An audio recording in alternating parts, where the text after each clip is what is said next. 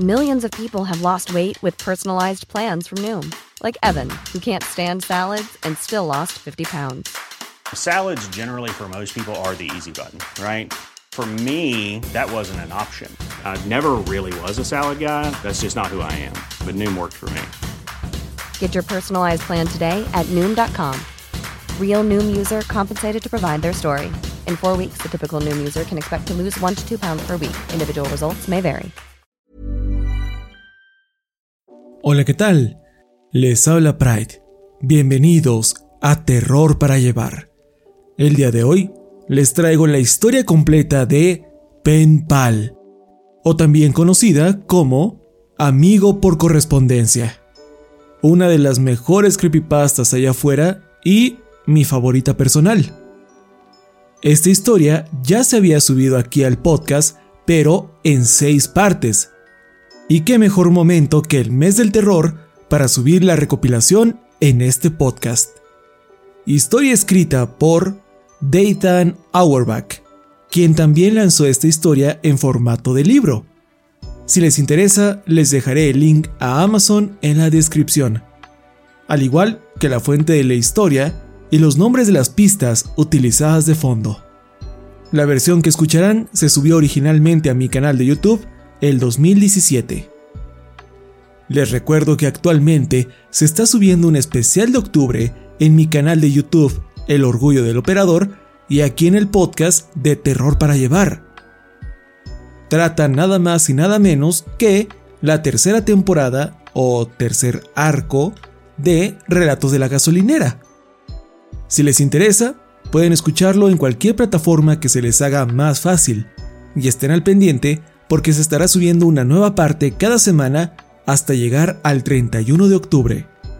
Y si no están familiarizados con este universo, no se preocupen. Tienen todas las historias en mi canal de YouTube o en el podcast. Ahora es el mejor momento para ponerse al día. Créanme, esta historia está muy muy buena. No se la querrán perder. Y si me quieren hacer llegar algún comentario, pregunta, queja, sugerencia, o ver alguna cosa que comparta o fotos que publique, síganme en redes sociales. Me encuentran como Yo Soy Pride en Instagram, Twitch, Twitter, TikTok y Threads. O también pueden encontrar todas mis redes sociales y podcast en el link que dejaré en la descripción. Porque sí, este podcast no solamente está en Spotify, también lo pueden encontrar en Amazon Music, Apple Podcast, Deezer, YouTube Music y muchos sitios más para su conveniencia. Bueno, ahora sí, los dejo con esta gran historia de Penpal. Ya sea que nunca la hayan escuchado o vuelvan a ella por más, espero que la disfruten muchísimo. Y si es el caso, ojalá me ayuden a compartirla. Eso me ayuda bastante. Ahora sí, los dejo con el relato.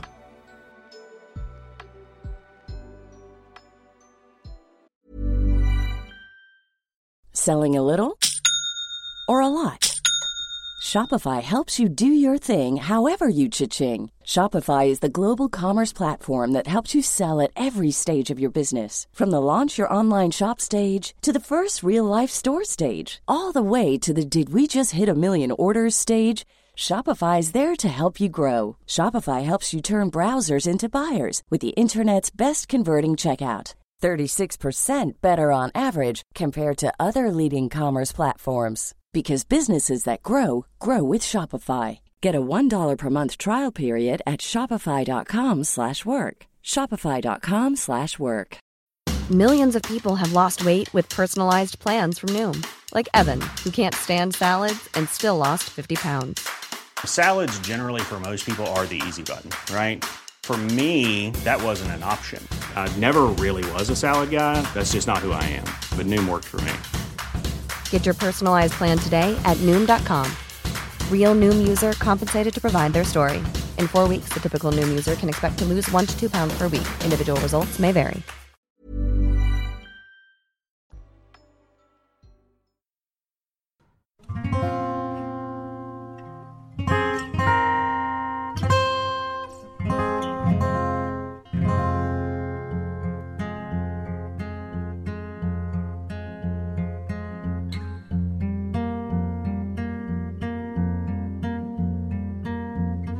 Esto será largo, y me disculpo por eso.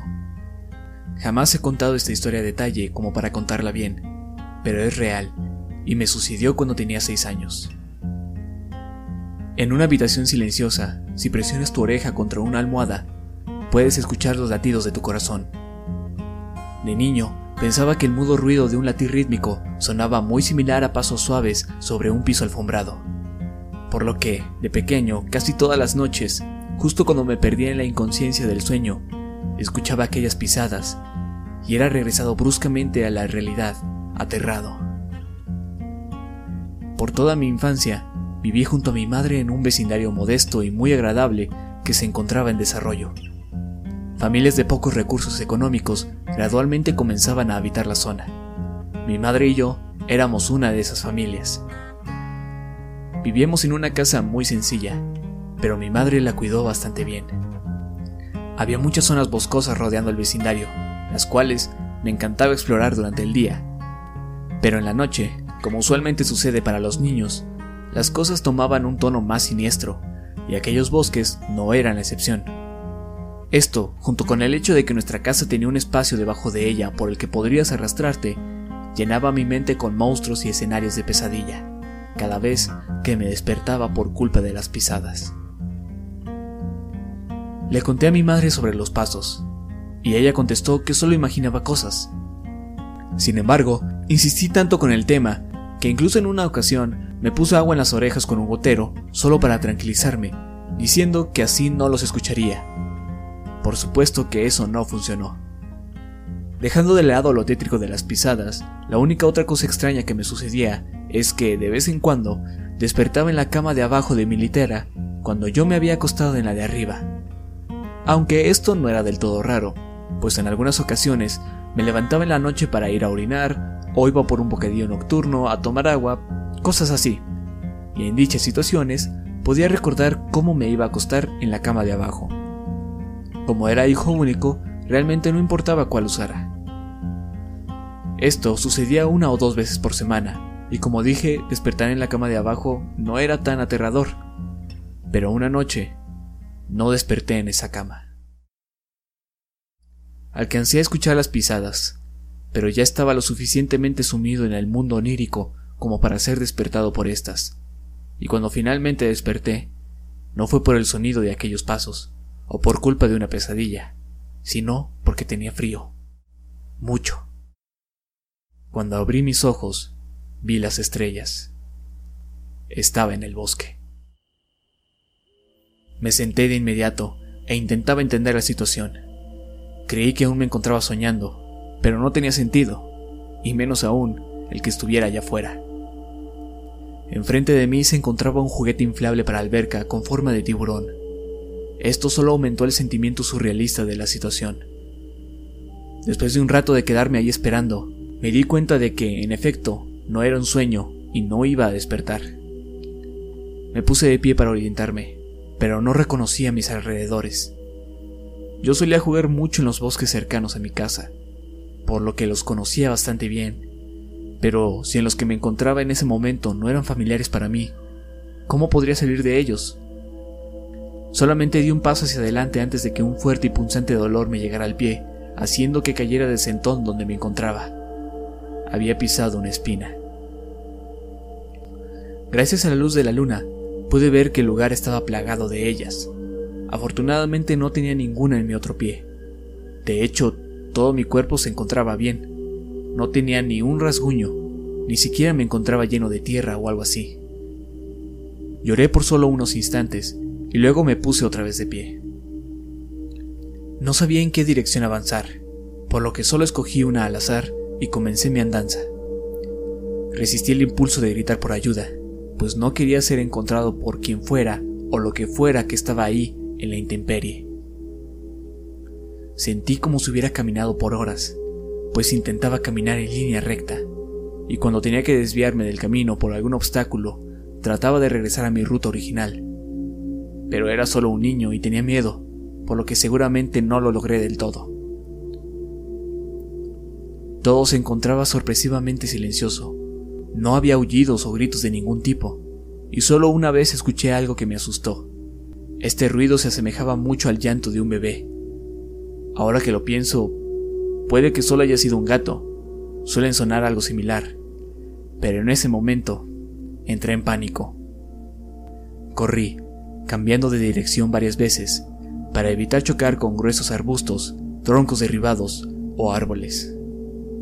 A pesar de mi desesperada huida, ponía atención al suelo que pisaba, pues para ese punto mis pies ya estaban bastante lastimados. De hecho, puse tanta atención a mis pisadas que no veía a dónde me llevaban, pues no mucho después de que escuché aquel ruido, vi algo que me llenó de desesperanza, una sensación que jamás había sentido. Vi el juguete inflable. Me encontraba tan solo tres metros de donde había despertado.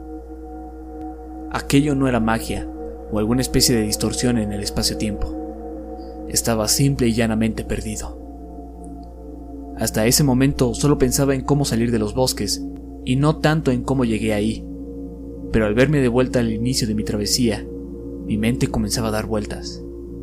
Ni siquiera estaba seguro de que aquellos bosques fueran los que siempre exploraba. Solo esperaba que así fuera. ¿Acaso estuve corriendo en círculos todo este tiempo por el susto? ¿O en algún punto simplemente me di media vuelta y regresé sin darme cuenta? Finalmente, decidí seguir a la estrella más brillante en el cielo, la cual, creía en ese entonces, era la que indicaba el norte. Eventualmente las cosas a mi alrededor comenzaron a lucir cada vez más familiares, y cuando vi la zanja, un lugar donde mis amigos y yo teníamos guerras de lodo, sabía que al fin había salido de aquel laberinto. Caminaba lento, pues mis pies estaban en muy mal estado y me dolían mucho. Pero cuando vi que finalmente me acercaba a casa, inicié a trotar lentamente. Cuando vi el techo de mi hogar asomándose por sobre el tejado de otra casa más pequeña, dejé salir un suspiro y aumenté la velocidad. Solo quería llegar a mi hogar. Antes de entrar, ya había decidido no contarle nada a mi madre, pues no tenía idea de qué decir. Primero me las arreglaría para entrar, luego me hacería lo mejor posible y finalmente me iría a la cama. Mi corazón se sintió aliviado cuando por fin vi mi casa por completo. Pero todas las luces estaban encendidas. Significaba que mi madre estaba despierta y sabía que tendría que explicar todo, o al menos trataría de...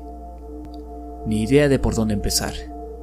De correr, pasé a un leve trote y luego a una caminata lenta nuevamente. Vi su silueta por a través de las cortinas, y aunque estaba preocupado por cómo intentaría explicarle las cosas, decidí entrar sin más dilación. Subí los escalones del pórtico, puse mi mano sobre el picaporte y lo giré. Justo antes de que empujara la puerta, un par de brazos me abrazaron por la espalda y me jalaron hacia atrás. Grité lo más fuerte que pude. ¡Mamá! ¡Ayúdame! ¡Por favor! El sentimiento de estar tan cerca de la salvación y luego ser físicamente alejado de ella me llenó de una desesperación y horror que incluso después de tantos años no puedo describir a la perfección. La puerta de la que había sido alejado se abrió y un pequeño rayo de esperanza apareció, aunque no era mi madre quien salía, era un hombre, uno enorme. Pataleé y me sacudí violentamente lo más que pude para liberarme de mi captor, así como de la persona que salía de mi casa. Estaba aterrado, sí, pero también furioso. ¡Déjame ir! ¿Dónde está mi mamá? ¿Qué le hicieron? Mientras mi garganta se secaba y comenzaba a arderme por culpa de mis gritos, en medio de un suspiro para recuperar mi aire, me di cuenta de un sonido que había estado presente por un tiempo y no había notado. Cariño, por favor, tranquilízate, ya te tengo. Sonaba como mi madre. Los brazos que me sujetaban se relajaron y me pusieron en el suelo. Y conforme el hombre bloqueaba la luz del pórtico, pude darme cuenta de qué es lo que traía puesto. Era un policía. Volteé para encarar a la voz que venía desde mis espaldas y vi que se trataba de mi mamá. Todo estaba bien. Comencé a llorar y los tres entramos a casa. Estoy tan aliviada de que estés en casa, cariño. Creí que no te volvería a ver. Ella también había comenzado a llorar. Perdón, No sé qué pasó, yo solo quería llegar a casa, lo siento. Está bien, solo no vuelvas a hacerlo. No creo que yo ni mis espinillas puedan soportarlo. Finalmente, un poco de risa pudo salir de mi boca y esbocé una sonrisa. Perdón por patearte, mamá, pero ¿por qué me agarraste así? Temía que fueras a huir de nuevo. Estaba confundido. ¿Por qué dices eso? Encontramos tu nota sobre tu almohada. Contestó y apuntó hacia la hoja de papel que el oficial ponía sobre la mesa. Tomé la nota y la leí. Era una carta de huida. Decía que aparentemente era infeliz y que jamás quería volver a ver a mi madre o a mis amigos. El oficial de policía intercambió unas cuantas palabras con mi madre en la puerta, mientras yo me le quedaba viendo la carta. No recordaba haber escrito una. Incluso si algunas veces caminaba medio dormido al baño durante las noches y no lo recordaba del todo, o incluso si me hubiera ido caminando a los bosques de la misma forma sin darme cuenta, había una sola cosa de la que estaba muy seguro. Así no se escribe mi nombre. Yo no escribí esta carta.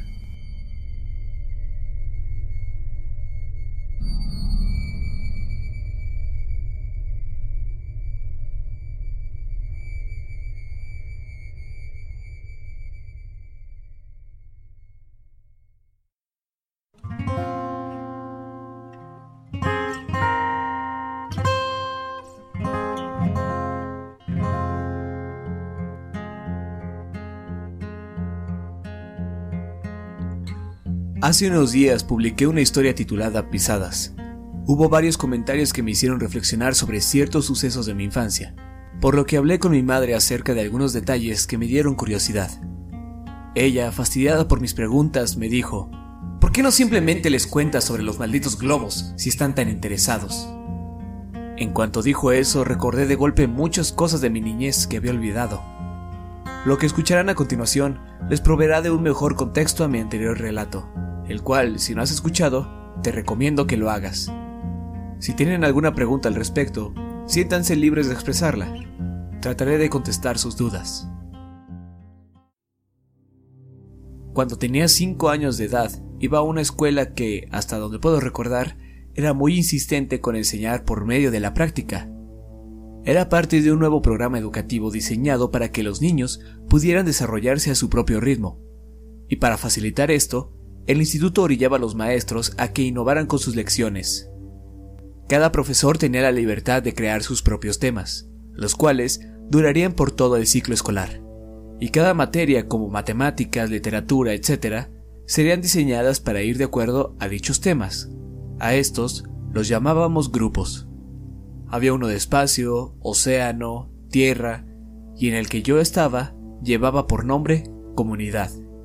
En el país donde vivo, cuando vas al jardín de niños, realmente no aprendes muchas cosas más allá de cómo atar tus zapatos y cómo compartir con los demás, por lo que la mayoría de ese periodo no es muy memorable. Solo puedo recordar dos cosas con claridad, que era el mejor escribiendo correctamente su nombre y el proyecto Globo, el cual era la marca distintiva del grupo comunidad en el que estaba, pues era una forma muy astuta y sencilla demostrar cómo funciona una comunidad a un nivel básico. Quizás alguna vez hayan escuchado de esta actividad. Un viernes, lo recuerdo claro, pues estaba emocionado por el proyecto y que además fuera fin de semana. A principios de año, entramos a clases en la mañana y vimos globos flotando sobre cada uno de nuestros asientos, asegurados por un cordón y cinta adhesiva. Sobre nuestros pupitres se encontraban marcadores, plumas, una hoja de papel y un sobre. El proyecto consistía en escribir una carta, ponerla dentro del sobre y este asegurarlo al globo, al cual le podíamos dibujar algo si queríamos. La mayoría de mis compañeros comenzaron a pelear por los globos, pues querían colores distintos, pero yo fui directo a redactar mi carta. Había pensado mucho en lo que quería escribir. Todas las cartas debían de seguir una estructura, pero se nos permitía ser creativos dentro de estas características. La mía iba algo así. Hola, encontraste mi globo. Mi nombre es... y asisto a... Escuela primaria. Te puedes quedar con el globo. pero me gustaría que contestaras mi carta. Me gusta Mighty Max, explorar, construir fuertes, nadar y hacer amigos. ¿Qué te gusta a ti? Escríbeme pronto. Aquí te dejo un dólar para el correo. Y sobre el dólar escribí con marcador para estampillas. Mi madre dijo que eso era innecesario, pero yo creí que era algo súper inteligente, así que lo hice. La profesora nos tomó una foto a todos por separado, junto a nuestros globos, y nos hizo adjuntarla al sobre. También anexó una carta distinta con las nuestras. Supongo yo que era para explicar la naturaleza del proyecto, agradeciendo la participación a quien decidiera contestarnos, escribiendo de vuelta o mandando fotos del lugar donde vivían, por ejemplo, sus vecindarios. Esa era la idea, crear un sentimiento de comunidad sin tener que dejar la escuela, para así establecer un contacto seguro con otras personas. Parecía una idea muy divertida e inocente. Durante las siguientes semanas las cartas comenzaron a llegar. La mayoría venían con fotografías de estatuas o puntos de referencia locales, y cada vez que llegaba una carta nueva, la maestra las adhería con una tachuela a un gran mapa que teníamos en la pared. Así podíamos saber de dónde había llegado y qué tan lejos había viajado nuestro globo. Era una idea muy genial, pues eso de verdad nos incitaba a querer llegar a la escuela para ver si ya nos habían contestado. A lo largo del año, un día a la semana, podíamos escribirle a nuestro amigo por correspondencia, o a los de otros compañeros de clases, en caso de que el nuestro aún no nos hubiera contestado. Mi respuesta fue de las últimas en llegar. Cuando llegué al salón de clases, miré ansioso mi pupitre, pero nuevamente no había nada para mí. Y mientras tomaba asiento, la profesora se me acercó entregándome un sobre. En ese momento seguro que mi rostro reflejaba mucha emoción, pues cuando estaba a punto de abrirlo, ella puso su mano sobre la mía y dijo, Por favor, no te sientas mal. No entendía a qué se refería. ¿Por qué me sentiría mal ahora que por fin había recibido mi carta? Al principio me sentía un poco desorientado porque supiera el contenido del sobre, pero ahora me doy cuenta que, obviamente, los maestros tienen que revisar qué nos había llegado, para asegurarse de que no fuera algo obsceno o inadecuado. Aún así, ¿Por qué habría de decepcionarme? Cuando abrí la envoltura, entendí el porqué. No había carta alguna. Lo único que había dentro del sobre era una foto, de esas que se imprimen instantáneamente al momento de capturar la imagen. Pero no podía distinguir qué había retratado en esta. Lucía como un pedazo de algún desierto, pero estaba demasiado borrosa. No podría decirlo con certeza. Era como si la cámara se hubiera movido al momento de tomar la fotografía. No tenía remitente, así que no podía responder aunque quisiera. Estaba devastado. El año escolar continuó, y las cartas dejaron de llegar para casi todos los chicos del salón. Después de todo, no es como si pudieras mantener largas conversaciones por correo con un niño de kinder. Todos, incluyéndome, habíamos perdido el interés casi por completo en la correspondencia. Entonces llegó otro sobre.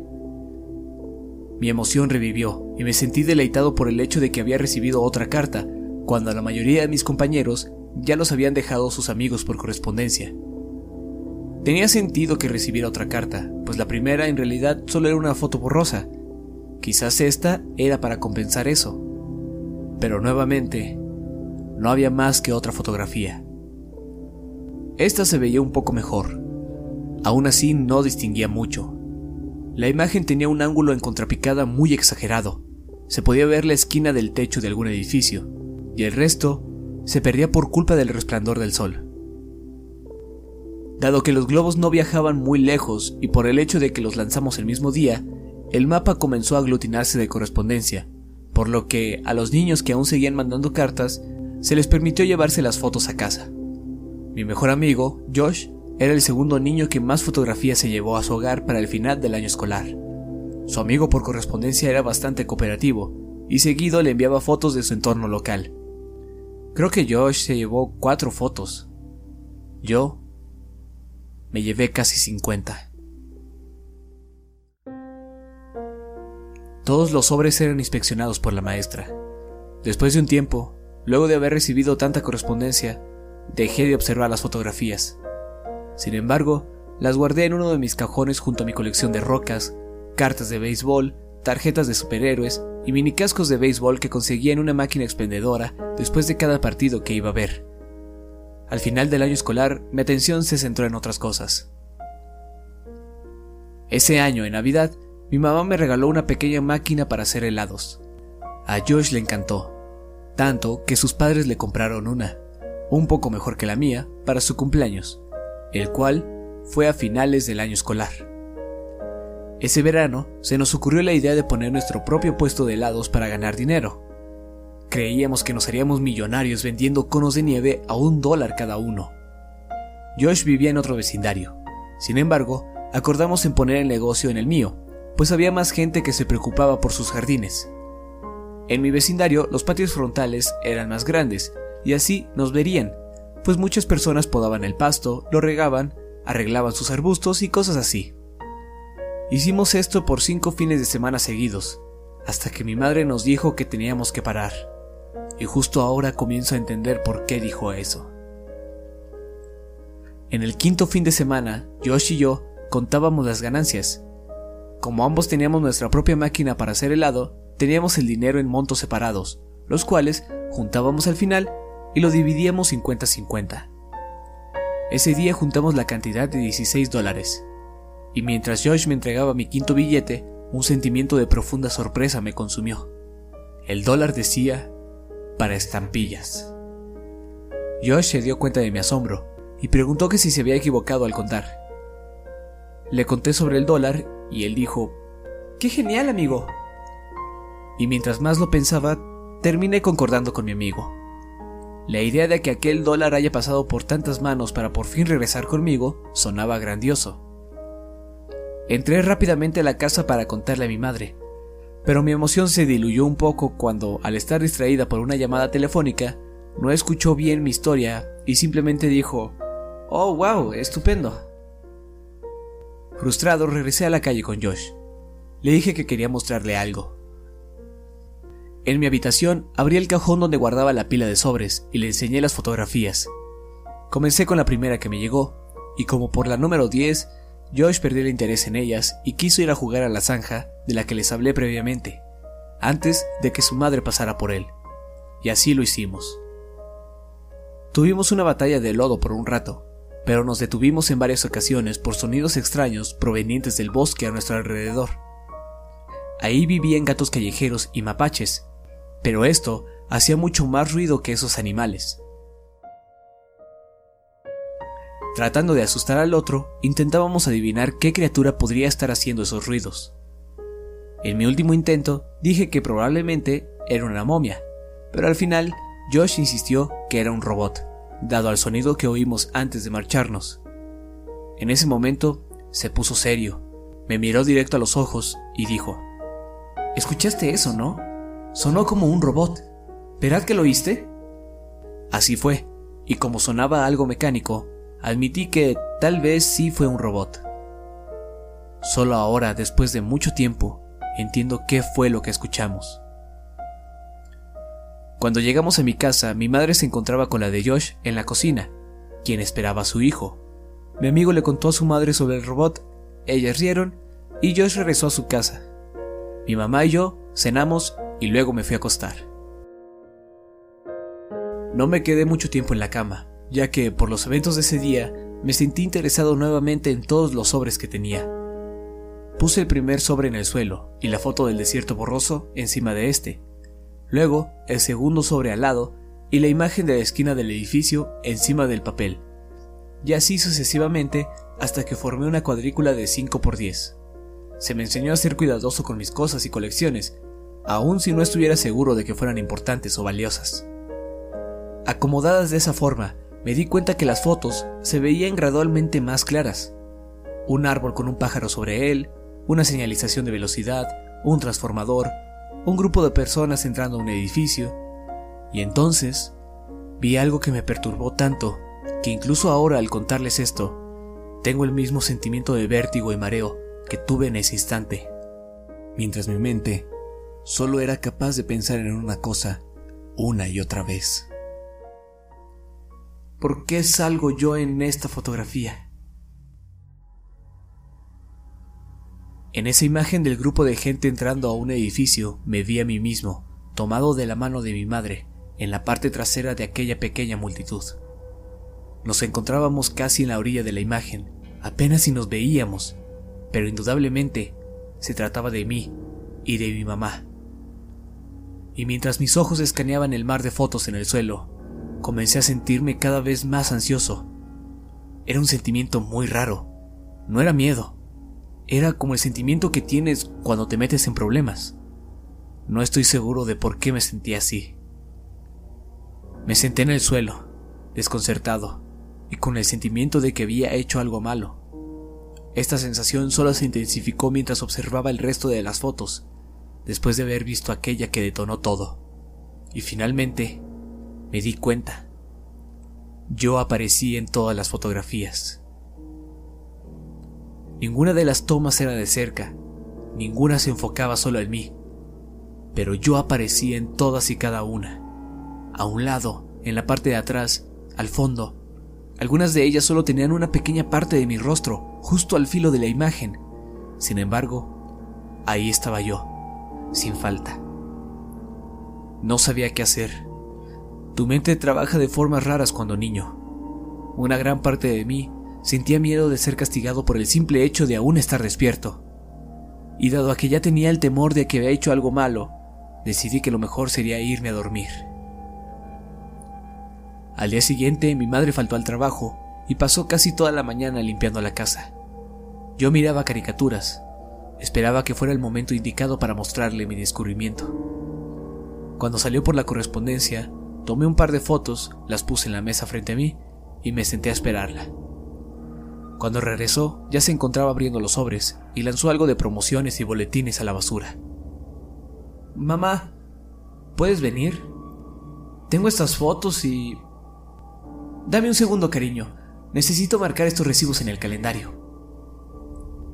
Después de un par de minutos, regresó y se puso a mis espaldas, preguntando qué necesitaba. Podía escuchar cómo barajeaba las cartas del correo pero yo solo observaba las fotos y le conté sobre estas. Conforme avanzaba mi explicación, sus respuestas simples como, ajá, sí, fueron disminuyendo, y de repente se quedó completamente callada. Solo podía escuchar el débil sonido que hacía con el correo. El siguiente ruido que se hizo presente fue ella tomando aliento, como si estuviera en una habitación sin oxígeno. Finalmente, sus suspiros culminaron con ella dejando caer la correspondencia sobre la mesa y corriendo a la cocina para tomar el teléfono. Mamá, lo siento. No sé qué pasa con las fotos. No te enojes conmigo. Mi madre gritaba al teléfono y caminaba rápidamente sin rumbo dentro de la cocina. Yo simplemente jugueteaba nervioso con la correspondencia junto a mis fotografías. El sobre de hasta arriba tenía algo saliendo de él. Consumido por la ansiedad, saqué el contenido. Era otra foto. Confundido, creí que alguna de las que tenía puestas sobre la mesa se había mezclado con las cartas que mi mamá lanzó. Pero al examinarla, me di cuenta que jamás había visto esa. Para mi desgracia, en esta aparecía yo. Sin embargo, era una toma mucho más de cerca. Me encontraba rodeado por árboles y una sonrisa se dibujaba en mi rostro. Pero no solo aparecía yo, Josh estaba conmigo. Era una foto del día anterior. Comencé a gritarle a mi mamá, quien aún hablaba con un volumen elevado al teléfono. Grité repetidamente hasta que por fin contestó. ¿Qué quieres? Todo lo que pude preguntar fue, ¿a quién estás llamando? Le llamo a la policía, cielo. Pero, ¿por qué? Lo siento, no quería hacer nada malo. Ella me contestó con algo que nunca entendí hasta ahora, que me vi forzado a recordar aquellos eventos de los primeros años de mi vida. Ella tomó el sobre de la mesa y la foto donde aparecía Josh.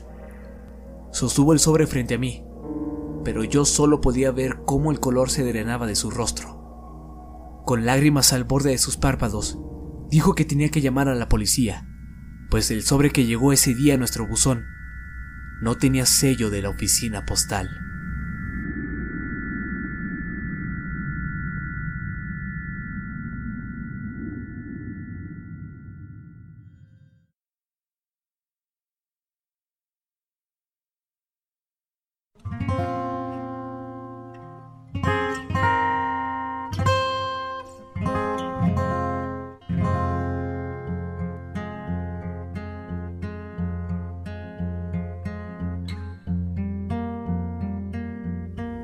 Antes de continuar, te recomiendo escuchar las partes anteriores en caso de que no lo hayas hecho.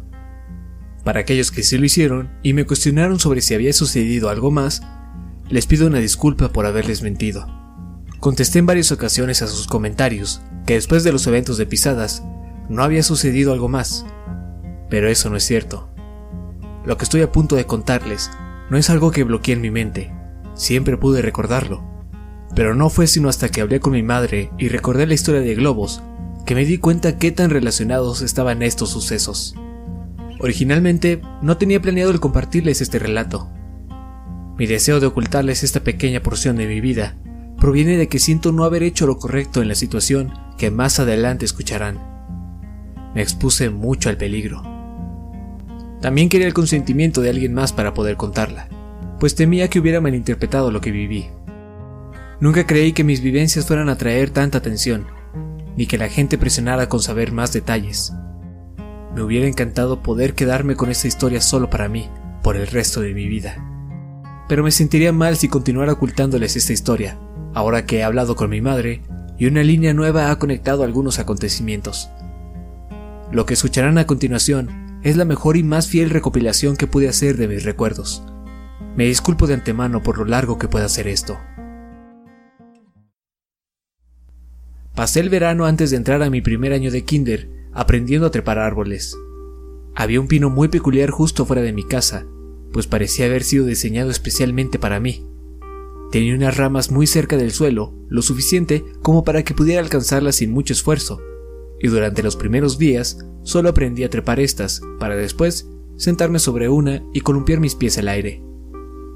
El árbol estaba pasando la cerca de nuestro patio trasero, no muy lejos, y era perfectamente visible desde la ventana de la cocina, la cual se encontraba por encima de la tarja.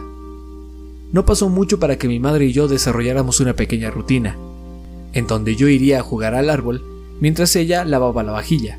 Así, podía vigilarme de una manera sencilla al mismo tiempo que hacía los quehaceres.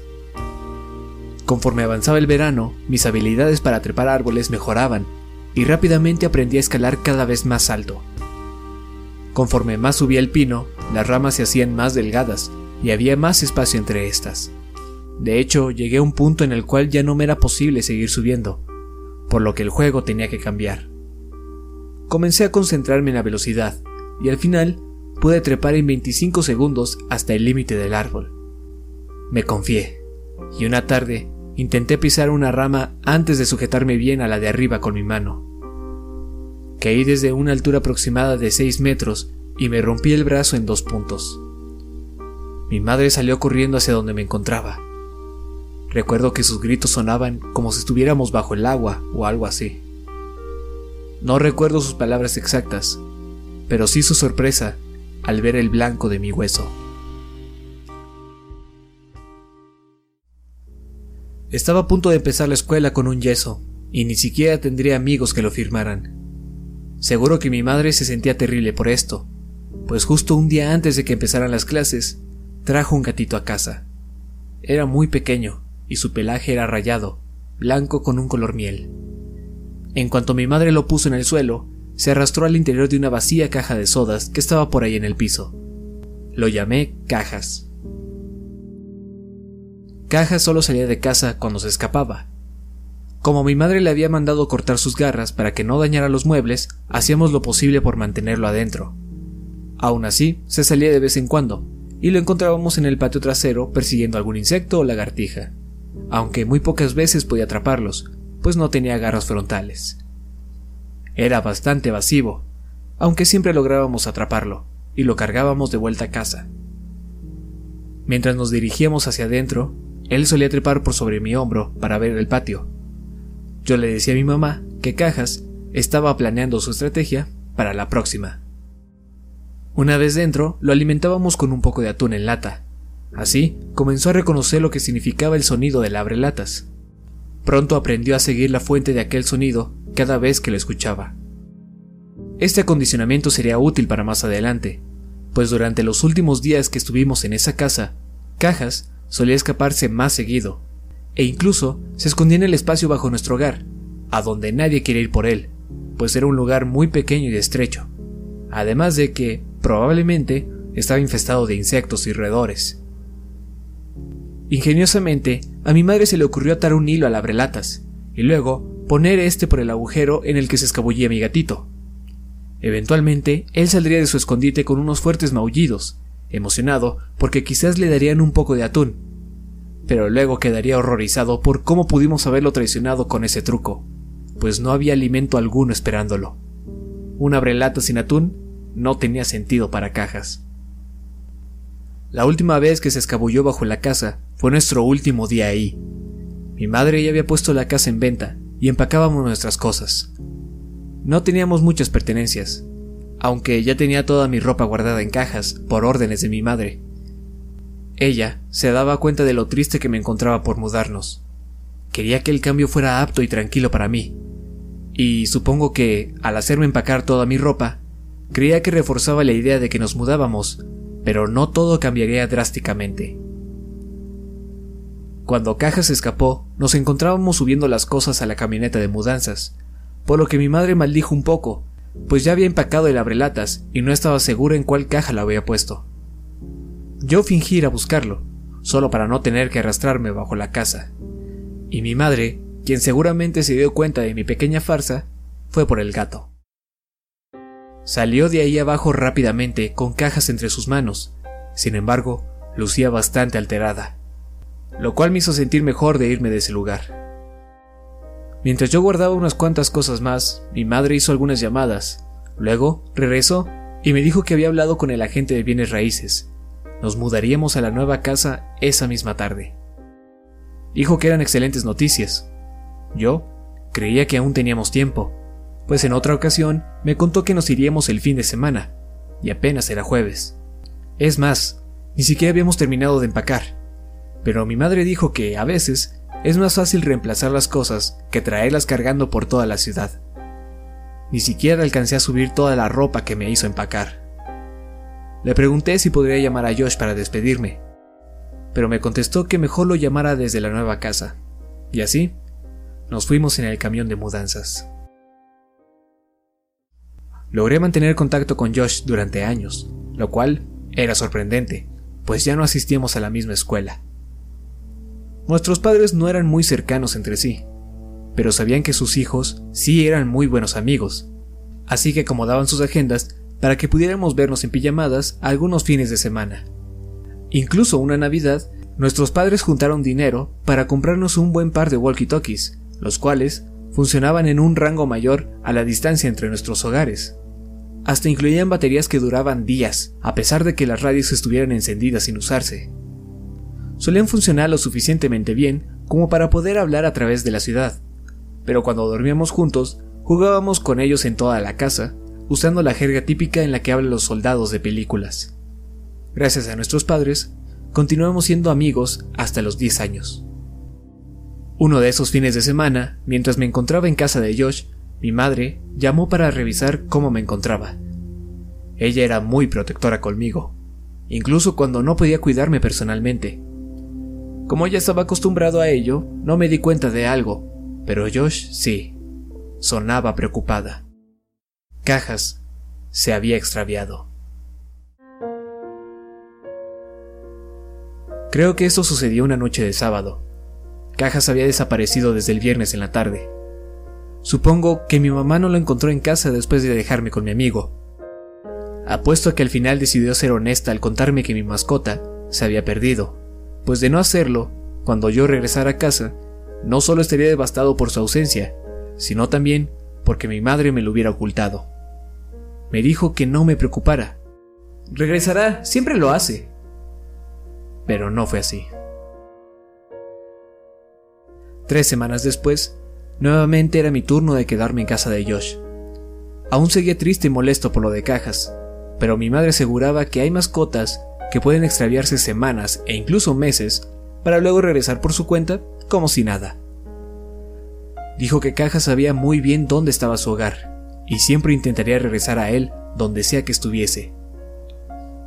Justamente le contaba esto a Josh cuando a la mitad de mi explicación me llegó una idea tan brillante que interrumpí lo que estaba diciendo y le dije en voz alta. ¿Qué tal si Cajas fue a la casa equivocada? Josh estaba confundido. ¿Qué? Vive contigo, sabe dónde está su hogar. Pero él creció en otro lugar, Josh. Fue criado en mi antigua casa, un par de vecindarios más lejos de donde vivo ahora. Quizás aún cree que ese lugar es su hogar, como yo. Oh, ya lo entiendo. Pues eso sería estupendo. Le diremos a mi padre mañana y seguro que nos puede llevar para echar un vistazo. No, no lo hará, amigo. Mi madre dijo que jamás deberíamos volver a ese lugar, pues podríamos molestar a los nuevos dueños. Y me dijo que ya les avisó de esto a tus padres. Josh insistía. Ok, entonces simplemente tendremos que ir mañana a explorar y abrirnos paso en los bosques hasta aquella casa. No, si alguno de tus padres nos ve, le contará a mi mamá y estaremos acabados. Tenemos que ir por nuestra cuenta, esta noche. No tomó mucho convencer a mi mejor amigo de embarcarnos en tal aventura, pues usualmente era él a quien se le ocurrían ideas como esta. Sin embargo, nunca antes nos habíamos escapado de casa. Sorprendentemente, fue muy sencillo hacerlo. La ventana de su habitación daba al patio trasero, y este último Tenía una reja de madera alrededor con una pequeña puerta, la cual no tenía puesto el seguro. Después de ese pequeño par de obstáculos, nos deslizamos hacia la oscuridad de la noche, con una linterna y walkie-talkies en mano. Había dos maneras de llegar a mi antigua casa. Podíamos ir por las calles, dando todas las vueltas necesarias en cada esquina, o podríamos ir a través de los bosques, lo cual nos llevaría la mitad de tiempo. Ir por las calles tomaría alrededor de dos horas. Aún así, sugerí esa ruta, pues no quería perderme en los bosques. Sin embargo, Josh se rehusó la idea. Dijo que si alguien nos reconocía, podrían ir a delatarnos. Amenazó con regresar a su casa si no tomábamos el atajo, y como no quería ir solo, terminé aceptando. Josh no tenía idea de lo que me había pasado la última vez que vagué por los bosques de noche. Aquel terreno era mucho menos aterrador con un amigo a tu lado y una linterna. Llevábamos un buen ritmo, quizás nos tomaría menos tiempo del que imaginábamos. Y aunque no estaba 100% seguro de dónde nos encontrábamos, Josh sí se veía muy confiado, lo cual fortaleció mi moral. Cruzábamos por una pequeña zona con muchos árboles y largas ramas cuando la correa de mi radio quedó atrapada en una. Mientras yo intentaba liberarme, Josh, quien tenía la linterna, me dijo, ¡Hey! ¿Quieres ir a nadar? Miré hacia donde dirigía su luz, y un instante después de hacerlo, cerré mis ojos fuertemente, pues ahora sabía en dónde estábamos. Él apuntaba hacia el tiburón inflable. Nos encontrábamos donde había despertado cierta noche hace ya muchos años. Sentí como si me atragantara, y unas cuantas lágrimas salían de mis ojos mientras seguía liberándome del árbol. Frustrado, jalé fuertemente la correa como para zafarme. Luego, volteé a ver a Josh, quien se había acostado sobre el tiburón, fingiendo estar bronceándose. Al acercármele, tropecé con una raíz y casi caigo en un agujero algo grande, pero recuperé el equilibrio deteniéndome justo a la orilla de este. Era profundo. Quedé sorprendido por su tamaño, pero aún más por el hecho de que no lo recordaba llegué a la conclusión de que quizás no estaba ahí la última vez, pues se situaba justo en el mismo lugar donde había despertado aquella ocasión. Rápidamente le resté importancia y fui con Josh. Deja de estar jugando, amigo. ¿Viste cómo estaba atorado por allá y simplemente te quedaste aquí a hacerte el gracioso? Y enfaticé la frase dándole una patada al tiburón, el cual soltó un sonido chirriante. La sonrisa de Josh se desvaneció. De repente, lucía aterrado. Trató de quitarse del juguete con dificultad, pero no pudo hacerlo de inmediato, dado a la incómoda pose que antes tenía.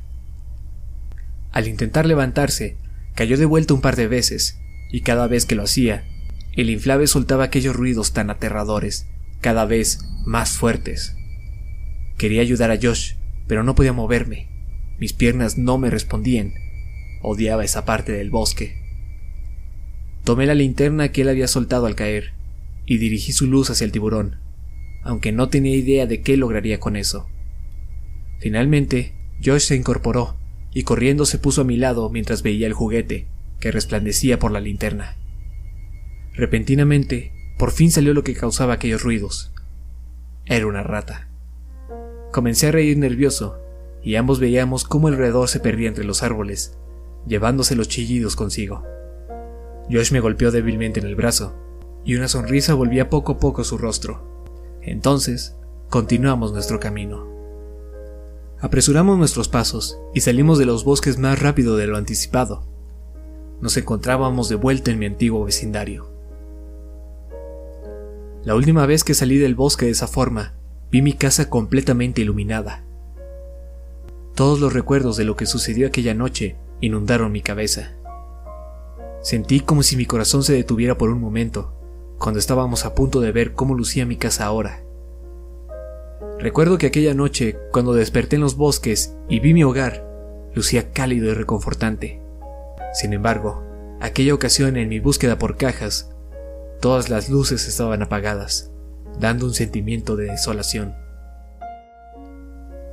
Desde lejos podía ver el viejo pino que solía escalar, y mi mente retrocedía a todos los eventos relacionados con él. Si no hubiera sido porque ese árbol creció tanto, no estaría ahí esa noche. Conforme nos acercábamos, podía ver más detalles de la propiedad. El jardín lucía horrible. No podría decir cuándo fue la última vez que alguien lo podó. Una de las persianas se había zafado y golpeaba lentamente la ventana a causa de la brisa. Toda la casa lucía sucia. Me sentía triste por ver mi antiguo hogar en ese estado tan decadente. ¿Por qué a mi madre le importaba si molestábamos a los nuevos dueños, si a ellos no parecía importarles el lugar donde vivían? Entonces me di cuenta de lo obvio. Nadie vivía ahí. La casa estaba abandonada. ¿Por qué me mentiría si mi madre, sin embargo, eso nos venía de maravilla, pues sería más sencillo buscar a cajas. No tendríamos que preocuparnos porque alguien nos viera. Josh interrumpió mis pensamientos conforme entrábamos al área. Tu antigua casa apesta, amigo, exclamó. Cállate, Josh, incluso así luce mejor que la tuya. Oye. Ok, ok. Creo que Cajas está bajo la casa, uno de nosotros tendrá que ir a buscarlo, mientras que el otro esperará por la salida en caso de que salga corriendo. ¿Estás bromeando? No hay forma de que me arrastre ahí debajo. Es tu gato, amigo, tú hazlo. Muy bien, quien pierda va, a menos que tengas miedo, le dije mientras sostenía un puño frente a él. De acuerdo, pero será piedra, papel o tijeras. No la de tres ni cuenta regresiva, ¿de acuerdo? Sé cómo jugar, Josh. Tú eres el que siempre se equivoca. Aquí vamos. Piedra, papel o tijeras. Perdí. Quité una tabla del suelo, aquella que siempre movía mi madre cuando tenía que buscar a cajas, aunque solamente había tenido que bajar un par de ocasiones, pues el truco del abrelatas solía funcionar muy bien. Pero cuando no, realmente odiaba tener que arrastrarse ahí debajo, en especial la última vez y mientras veía la profunda oscuridad del agujero, entendí el porqué. Antes de que nos mudáramos, mi madre solía decir que, de hecho, era mejor que Caja se escondiera bajo la casa, a pesar de lo difícil que era sacarlo de ahí, a que estuviera corriendo sin rumbo por el vecindario. Todo eso era cierto. Aún así, me rehusaba bajar. Tomé la linterna, la radio, y me deslicé hacia adentro. Un potente olor dominaba el lugar. Olía a muerte. Encendí mi walkie-talkie. Josh, ¿estás ahí? Aquí, macho man, cambio. Josh, deja de jugar. Algo no anda bien aquí abajo. ¿A qué te refieres? Apesta. Huele como si algo se hubiera muerto bajo la casa. ¿Será acaso tu mascota? Espero que no. Guardé el aparato e iluminé mis alrededores con la lámpara conforme me arrastraba. Si se veía ese espacio desde el agujero exterior, podrías ver mucho con la iluminación adecuada, pero no detrás de los tabiques y bloques que sostenían la casa, los cuales, diría yo, ocupaban el 40% de esa área. Por lo tanto, si querías ver todo a detalle, tendrías que entrar por donde yo lo hice. Sin embargo, ya ahí debajo, me di cuenta que solo podía ver bien lo que iluminaba frente a mí. El sitio era mucho más estrecho de lo que pensaba. Mientras avanzaba, el olor aumentaba al igual que mi temor porque a Cajas le hubiera pasado algo. No podía ver nada útil, y para intentar deslizarme más rápido, tomé un soporte con la mano y me empujé hacia adelante. Sin embargo, al hacerlo, toqué algo que me hizo quitar la mano al instante. Era pelaje. Mi corazón se llenó de preocupación y me preparaba emocionalmente para lo que estaba a punto de ver. Me arrastré lentamente, prolongando lo que ya sabía. La luz iluminó el otro lado de la roca y retrocedí por el horror. ¿Qué demonios? exclamé, mientras mi boca temblaba.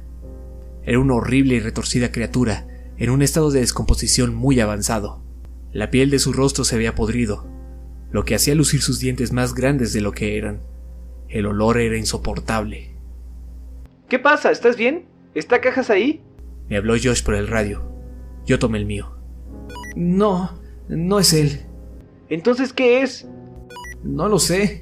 Ya menos atemorizado, volví a iluminar aquella cosa y solté una pequeña risa. ah, es un mapache. De acuerdo, sigue buscando. Voy a entrar a la casa para ver si no se escondió por ahí. ¿Qué? No, Josh, no entres. ¿Qué tal si Caja sale corriendo? No te apures, puse la tabla otra vez en la entrada. ¿Por qué hiciste eso? Tranquilo, amigo, puedes quitarla sin problemas.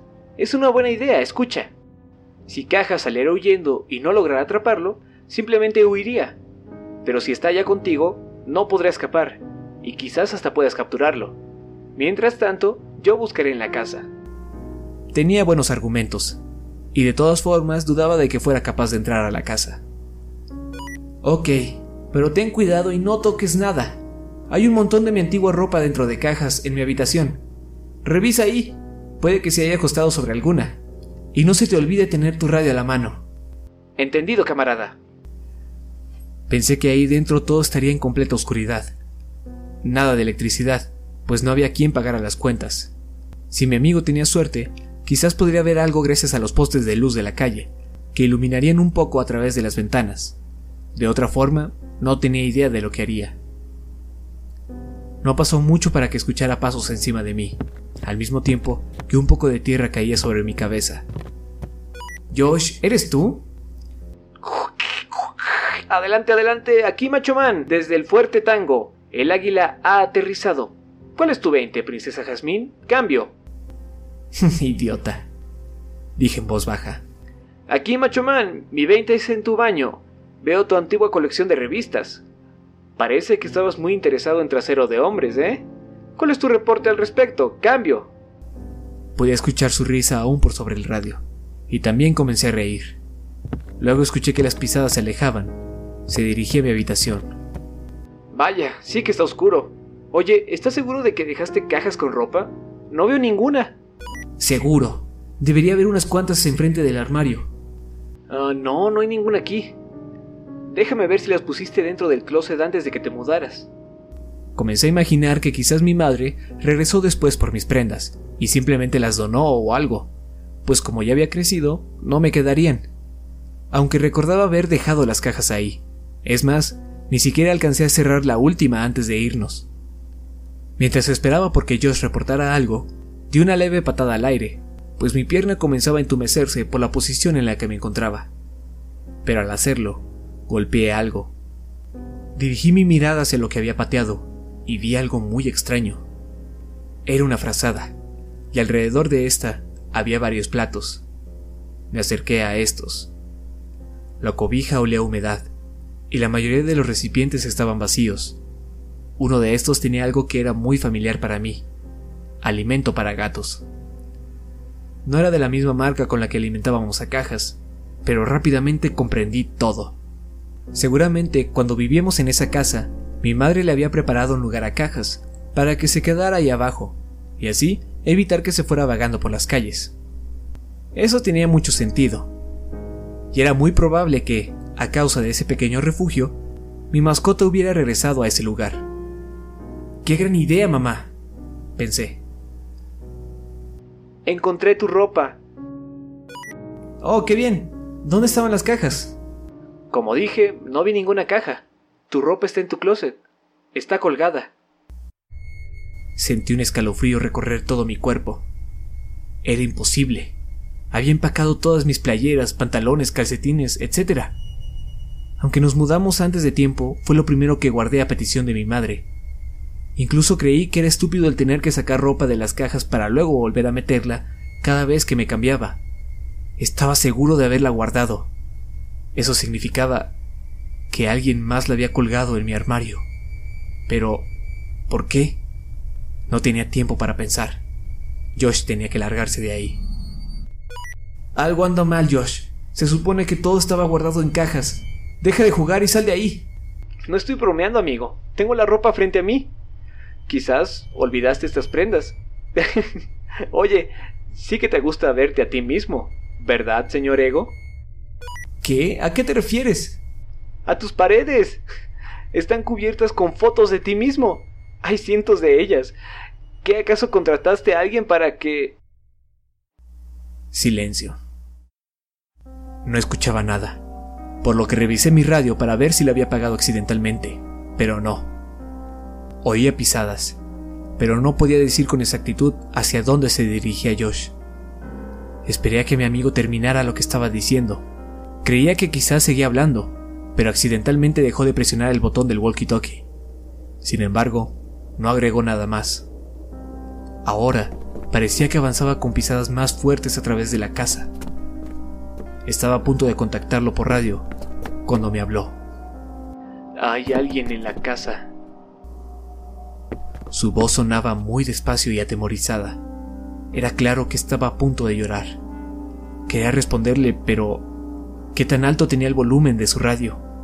¿Qué tal si la otra persona lo escuchaba? No dije nada y solo esperé, escuchando.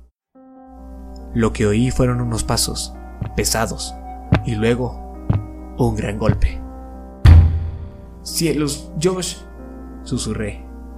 Lo habían encontrado, estaba seguro de ello. Aquella persona lo había encontrado y lo estaba lastimando. Comencé a llorar. Era mi único amigo, además de cajas. Entonces, se me vino algo a la mente. ¿Qué tal si Josh le reveló mi ubicación? ¿Qué podría hacer?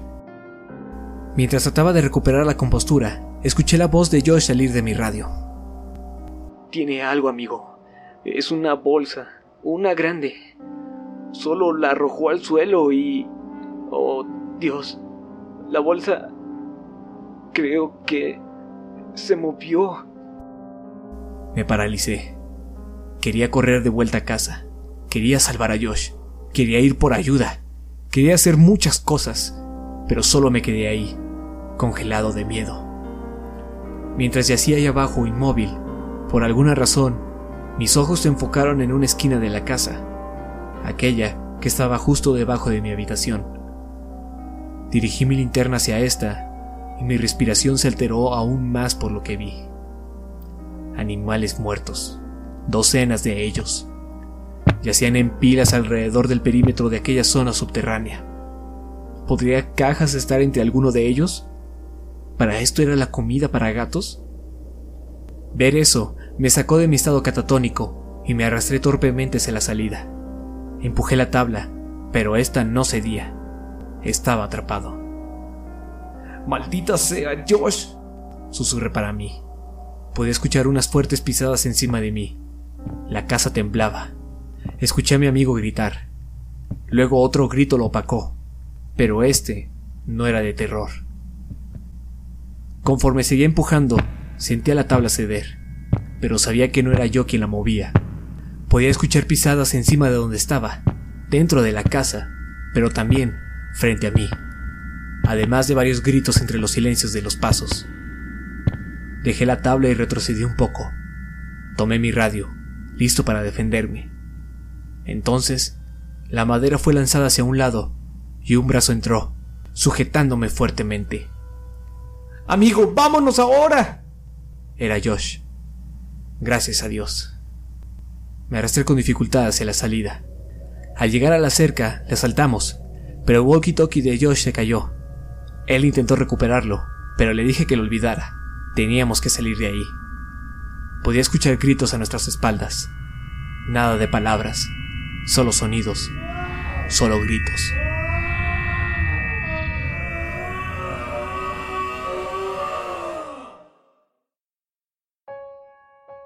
Quizás fue una idea tonta, pero corrimos de regreso a casa de Josh por los bosques, pues sería más rápido, y creíamos que sería más fácil perder a quien pudiera perseguirnos. Durante todo el trayecto, Josh gritaba una y otra vez. ¡Me tomó una foto! Él me tomó una foto. Sin embargo, yo sabía que aquel hombre ya tenía una foto de Josh desde hace ya muchos años, cuando jugábamos en la zanja de lodo. Suponía que Josh aún pensaba que aquellos sonidos metálicos eran de un robot. Logramos regresar a su casa antes de que sus padres despertaran. Le pregunté por la bolsa que mencionó y si en realidad se había movido. Contestó que no estaba muy seguro. Seguí disculpándose por haber tirado su radio, pero le dije que no se preocupara por eso. Obviamente, no era tan importante como salir de ahí sanos y salvos. No pudimos dormir. Eran las 3 de la mañana y nos quedamos sentados en su habitación, con los ojos fijos sobre la ventana, esperando que aquel hombre viniera por nosotros. Me fui a casa más tarde ese mismo día. Le conté a mi madre una versión resumida de estos eventos hace un par de días. Ella no lo tomó muy bien. Estaba furiosa por el riesgo al que me expuse. Le pregunté por qué me había mentido con aquello de los nuevos dueños. ¿Por qué creía que aquella casa era tan peligrosa? Se puso aún más enojada, pero al final me contestó. Me tomó de la mano muy fuerte y me susurró lo siguiente, como si temiera que alguien la escuchara porque jamás puse ninguna maldita cobija bajo la casa. No fuiste el único que la encontró. Me sentí mareado. Entonces comprendí muchas cosas. Entendí por qué lucía tan perturbada el último día que fue a buscar a cajas ahí abajo. Ese día se topó con algo más que arañas o nidos de ratas. Entendí por qué habíamos dejado la casa casi dos semanas antes de lo previsto. Comprendí por qué no me quería de vuelta en ese lugar. Ella lo sabía. Sabía que él había hecho su hogar debajo del nuestro y me lo ocultó. Me fui sin decirle una sola palabra más. No terminé de contarle la historia, pero sí terminaré de contársela a ustedes. Aquel día, cuando llegué a mi casa, después de estar despierto toda la madrugada con Josh, Lancé mis cosas al suelo y éstas se esparcieron por doquier. No me importaba.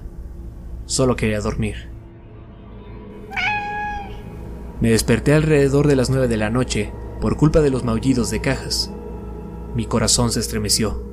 Por fin había regresado. Me sentí un poco frustrado por el hecho de que, si hubiera esperado tan solo un día más, no habría tenido que pasar por los eventos de la noche anterior, y aún así tendría a mi mascota de vuelta. Pero nada de eso importaba ya. Por fin estaba en casa. Me levanté de la cama y comencé a llamarlo, buscando el brillo de sus ojos. Su llanto continuaba y lo seguí. Venía desde debajo de mi cama. Me reí un poco, pensando en lo irónico que era, pues hace unas horas también me había arrastrado sobre el suelo en su búsqueda. Sin embargo, eso era mucho más agradable que aquel lugar. Sus maullidos sonaban amortiguados por culpa de una playera. La quité, sonreí y grité. Bienvenido a casa, cajas. Pero sus llantos provenían de mi radio. Cajas jamás regresó.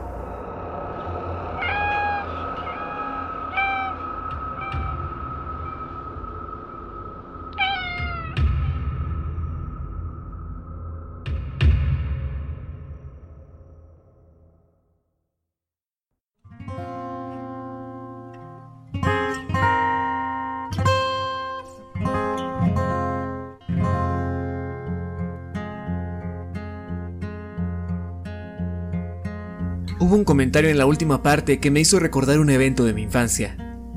Siempre se me hizo algo muy extraño, pero jamás consideré que pudiera estar relacionado al resto de las historias. Ahora sé que lo está. Es raro cómo funciona la memoria. Puede haber un montón de detalles flotando por ahí, sin orden aparente, y solo hace falta un súbito recuerdo para unirlos todos en un instante. No había pensado mucho en estas vivencias, pues estaba enfocado en los detalles equivocados. Hace unos días regresé a casa de mi madre para buscar algo de cuando asistía a la escuela primaria, algo que creo es importante. No pude encontrarlo, pero seguiré buscando. En fin. La mayoría de los vecindarios en antiguas ciudades fueron construidos sin tener en cuenta la posibilidad de que la población pudiera crecer exponencialmente. Los caminos se construían en base a las restricciones geográficas y a las necesidades económicas importantes. Una vez que las calles principales se unían, nuevos negocios y caminos eran añadidos estratégicamente a lo largo del esqueleto principal, y eventualmente todo queda listo, dejando unos cuantos espacios para pequeñas modificaciones futuras, añadiduras y o alteraciones, pero nunca algo tan drástico. Tomando esto en cuenta, mi antiguo vecindario debía de ser viejo, pues no solo las calles estaban un poco mal acomodadas, sino que parecían un enorme laberinto. Seguramente las primeras casas que se construyeron fueron aquellas alrededor del lago. Posteriormente, el área inhabitable se expandió y nuevas extensiones se añadieron a los caminos originales. Pero estas estaban muy mal colocadas. Había calles sin salida por doquier, y algunas manzanas solo tenían un camino para salir o entrar. Muchas de las calles se veían limitadas por un pequeño riachuelo que se conectaba al lago, y seguía su camino pasando por un lugar al cual llamaba La Zanja, de la que les he hablado antes. Muchas de las casas originales tenían patios enormes, pero varios de esos terrenos fueron divididos, dejando nuevas propiedades con perímetros más pequeños.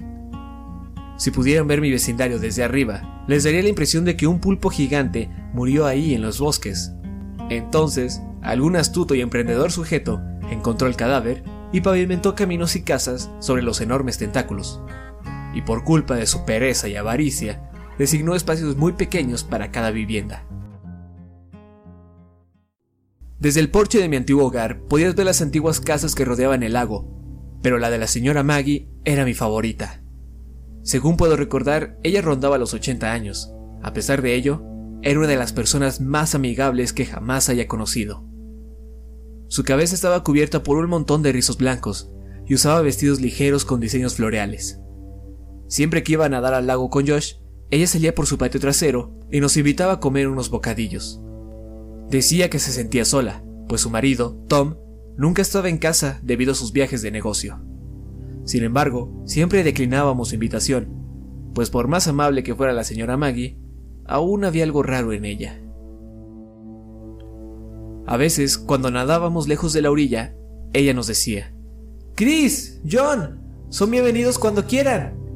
Incluso cuando ya íbamos de vuelta a mi casa, aún podíamos escucharla gritar esa misma frase.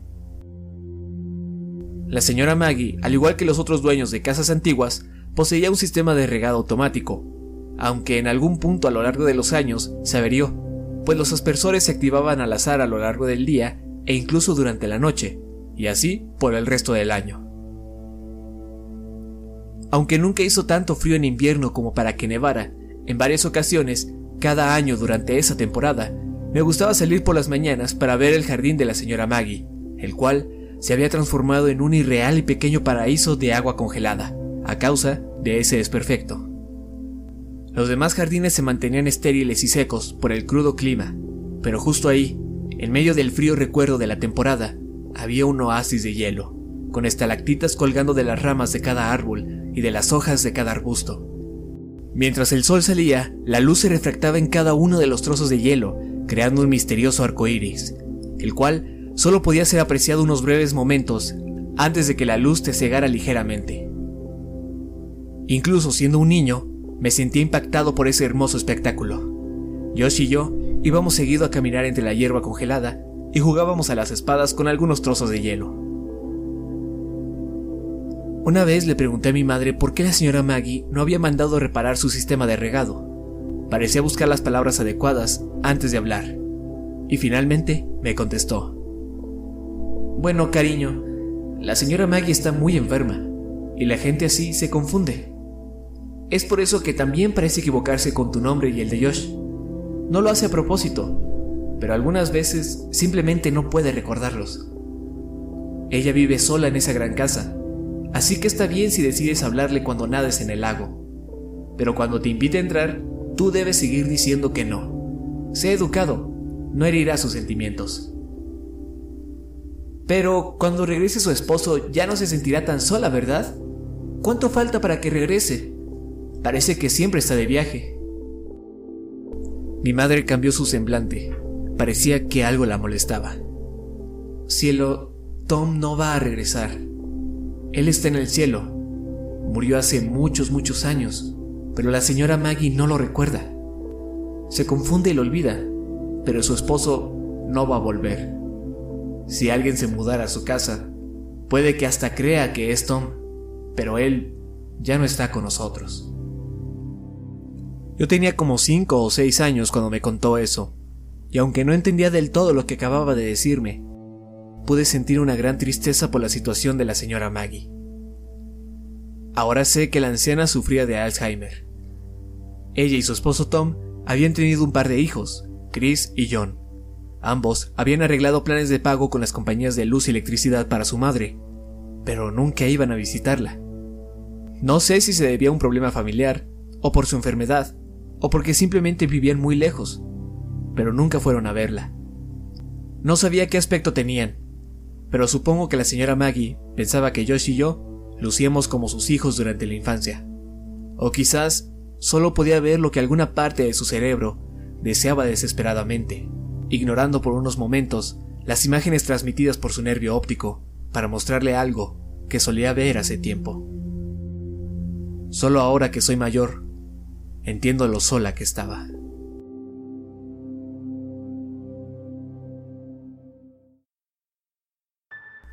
Antes de los eventos narrados en globos, durante el verano después de la escuela, mi mejor amigo y yo nos dimos en la tarea de explorar los bosques cercanos, así como el riachuelo que salía del lago. Sabíamos que las áreas boscosas entre nuestras casas estaban conectadas, y creímos que sería genial si el lago que estaba por mi casa también estuviera conectado de alguna forma con el arroyo que estaba por la suya. Estábamos determinados a descubrirlo. Íbamos a hacer mapas. El plan era crear dos mapas individuales y luego combinarlos. El primero contendría los alrededores del lago y el segundo seguiría el río que salía de este. Al principio queríamos hacer un solo mapa, pero no sería posible, pues había comenzado a dibujar el de mi área tan grande que la zona cerca de la casa de Josh no quedaría a una escala adecuada. Teníamos los mapas de cada zona en nuestros respectivos hogares, y añadíamos porciones de uno a otro cuando nos juntábamos en pijamadas. Por las primeras semanas, todo iba perfecto. Caminábamos a lo largo del río y nos deteníamos después de unos minutos para registrar nuestro progreso, y parecía que no faltaba mucho para que los dos mapas por fin se juntaran. No teníamos herramientas para el trabajo, ni siquiera una brújula, pero usábamos nuestro ingenio. Tuvimos la idea de clavar un palo en la tierra cada vez que termináramos una expedición. De esa forma, si al siguiente fin de semana nos encontrábamos aquel poste improvisado desde la otra dirección, sabríamos en dónde unir los mapas. Seguro que éramos los peores cartógrafos del mundo. Eventualmente, los bosques comenzaban a ponerse cada vez más densos cerca del agua, lo cual nos impedía avanzar y registrar con exactitud el área. Perdimos interés en el proyecto durante un tiempo, y cuando comenzamos a vender helados, reducimos significativamente nuestras exploraciones. Después de que le mostrara a mi madre todas las fotografías que me habían llegado a la escuela y ella me quitara mi máquina para hacer helados, nuestro interés por los mapas regresó. No entendía por qué mi madre me había puesto condiciones tan estrictas respecto a lo que podía hacer y hasta dónde podía ir cuando saliera a jugar, al igual que me hacía avisarle cada vez que salía o llegaba a casa. Debido a esto, ya no podía pasar horas explorando con Josh cuando él estaba de visita. Sin embargo, la situación no mejoraba mucho cuando me quedaba con mi amigo, pues aunque no tenía tantas restricciones de tiempo como en mi casa, aún estaba presente el problema de la densa vegetación. Pensamos en nadar a partir de ese punto, pero, obviamente, no era nada práctico, pues los mapas terminarían empapados. Al final, tuvimos una brillante idea. Construiríamos una balsa. Gracias a las constantes construcciones que había en el vecindario por las causas que expliqué al principio, había enormes cantidades de material sin uso que habían puesto en la zanja, a manera de que no les estorbara en sus obras. Al principio nos imaginábamos un enorme barco, con mástil y todo, pero al final terminamos haciendo algo mucho más práctico. Dejamos de lado la madera y usamos un montón de hule espuma y espuma de poliestireno. Estos terminaron atados por metros y metros de soga y cuerda para cometas. Lanzamos nuestra creación desde la orilla, cerca de donde vivía la señora Maggie, y nos despedimos agitando nuestras manos. Ella, nuevamente, nos invitaba a su casa, pero no había vuelta atrás, ni nada que nos detuviera. La balsa funcionaba bastante bien, y aunque ambos aparentábamos estar muy seguros y orgullosos de nuestra creación, sé que por lo menos yo me sentía sorprendido de que en realidad funcionara. Cada quien tenía una rama larga que usábamos como remos, aunque en realidad empujar el bote con estas contra la superficie bajo el agua era de más ayuda que remar. Cuando el río se ponía más profundo, nos acostábamos en la barca y remábamos con nuestras manos, aunque no funcionaba tan bien. La primera vez que usamos esa técnica, me imaginaba que, si alguien nos viera desde abajo, parecería como si un enorme hombre gordo, con pequeños bracitos, hubiera salido a nadar. Nos llevó varios viajes llegar a la impasable sección del bosque donde nos quedamos la última vez. Antes, cuando marcábamos nuestro progreso con la vara, a la siguiente ocasión que saliéramos, teníamos que correr hasta ese punto, y de ahí comenzar a marcar los alrededores en papel. Esto significaba que el límite marcado por la gruesa vegetación estaba algo lejos, por lo que, si zarpábamos desde los alrededores de mi casa, nos llevaría aún más tiempo llegar hasta allá que a pie. Lo que hicimos fue navegar en la balsa un poco, atarla donde sea que hubiésemos llegado y a la próxima correríamos hasta el barco para avanzar un poco más. Continuamos con esto hasta ya bien entrado el primer grado de primaria. Joyce y yo ya no estábamos en el mismo grupo, por lo que casi no nos veíamos en la escuela. Debido a esto, nuestros padres estaban más dispuestos a dejarnos pasar los fines de semana juntos. Es más, el padre de Josh había conseguido un trabajo en una obra de construcción que le obligaba a trabajar los fines de semana, al igual que su madre, quien debía estar de guardia en el hospital, por lo que casi todos los fines de semana, Josh se quedaba en mi casa. Llevábamos un buen progreso, pero cuando finalmente pasamos a aquella zona inaccesible a pie y tuvimos la oportunidad de explorar más allá, no encontramos un buen sitio para asegurar la embarcación. La vegetación a las orillas del riachuelo era muy densa y la elevación del terreno había aumentado. Tanto que podíamos ver las torcidas raíces de aquellos árboles en el borde, sobresaliendo de la tierra hacia el río. Cuando se acababa el tiempo, teníamos que regresar a la parte donde los bosques limitaban el paso, y ahí atar el bote. Pero eso no era lo peor. El invierno ya había llegado, por lo que no podíamos justificar por qué salíamos de casa con nuestros trajes de baño. No estábamos logrando mucho progreso. Un sábado, alrededor de las 7 de la tarde, me encontraba jugando con mi mejor amigo en casa cuando una de las compañeras de trabajo de mi madre tocó la puerta. Su nombre era Samantha, la recuerdo bien, pues me le declaré un par de años más tarde mientras visitaba a mi madre en el trabajo. Mi mamá dijo que tendría que salir debido a un problema que había surgido en el trabajo. Volvería en dos horas aproximadamente. Su carro estaba en el taller, por lo que se iría en el de Samantha. Supuse que, en realidad, había surgido aquel problema por culpa de su compañera, por lo que viajar con ella les daría tiempo para discutirlo. Mi madre me ordenó que bajo ninguna circunstancia debería dejar la casa o abrirle la puerta a alguien. Explicaba que llamaría constantemente para verificar nuestro estado, pero se dio cuenta de que, como no habíamos pagado los recibos de teléfono, no teníamos línea, por lo que se detuvo a la mitad de su advertencia. Es por esto último que Samantha llegó a casa sin previo aviso, de salida, justo antes de cerrar la puerta, me miró directo a los ojos y dijo, Quédense aquí. Era nuestra oportunidad. La vimos alejarse a través de aquellas calles tan enrolladas, y en cuanto por fin desapareció el auto en la distancia, fuimos inmediatamente a mi cuarto. Hey, ¿tienes una linterna? preguntó Josh. No, pero regresaremos antes de que oscurezca. Pensaba que por si acaso deberíamos llevar una. Mi madre tiene una, pero no sé dónde la guarda. Ah, espera. Corrí a mi armario y saqué una caja de la repisa superior. ¿Ahí está la lámpara? No exactamente. Abrí la caja, revelando tres piezas de fuegos artificiales que funcionan como bengalas. Las había guardado desde el último 4 de julio, junto con un encendedor que había logrado ocultarle a mamá desde hace meses. Así nos asegurábamos una fuente de luz en caso de que fuera necesario. Esto sucedió un poco antes de que se me diera una verdadera razón para temerle a los bosques de noche, por lo que el uso de las bengalas era solo por fines prácticos, no por miedo. Lanzamos todo lo necesario a mi mochila y salimos disparados por la puerta trasera, asegurándonos de cerrarla bien para que Cajas no escapara. Teníamos una hora y 55 minutos. Corrimos lo más rápido posible para llegar a la balsa. Nos tomó unos 15 minutos. Teníamos nuestros trajes de baño bajo la ropa, así que nos quitamos nuestras playeras y shorts y los dejamos en dos pilas separadas cerca de la orilla del río. Desatamos el bote, tomamos nuestros remos y zarpamos. Tratamos de avanzar rápido para llegar a la zona que aún no registrábamos en nuestros mapas, pues no teníamos tiempo que perder en paisajes que ya habíamos visto. Ir sobre la lancha era más lento que ir a pie, pero estaríamos sobre ella un buen rato, pues más allá del límite boscoso, aún no habíamos encontrado un buen lugar para desembarcar, y en caso de no encontrarlo esa vez, significaba que tendríamos que navegar todo el camino de vuelta. Después de cruzar la última zona marcada en nuestros mapas, el agua comenzaba a ponerse realmente profunda y las ramas ya no alcanzaban a tocar la superficie, así que nuevamente comenzamos a remar con las manos. Pasaba el tiempo y todo se ponía más oscuro.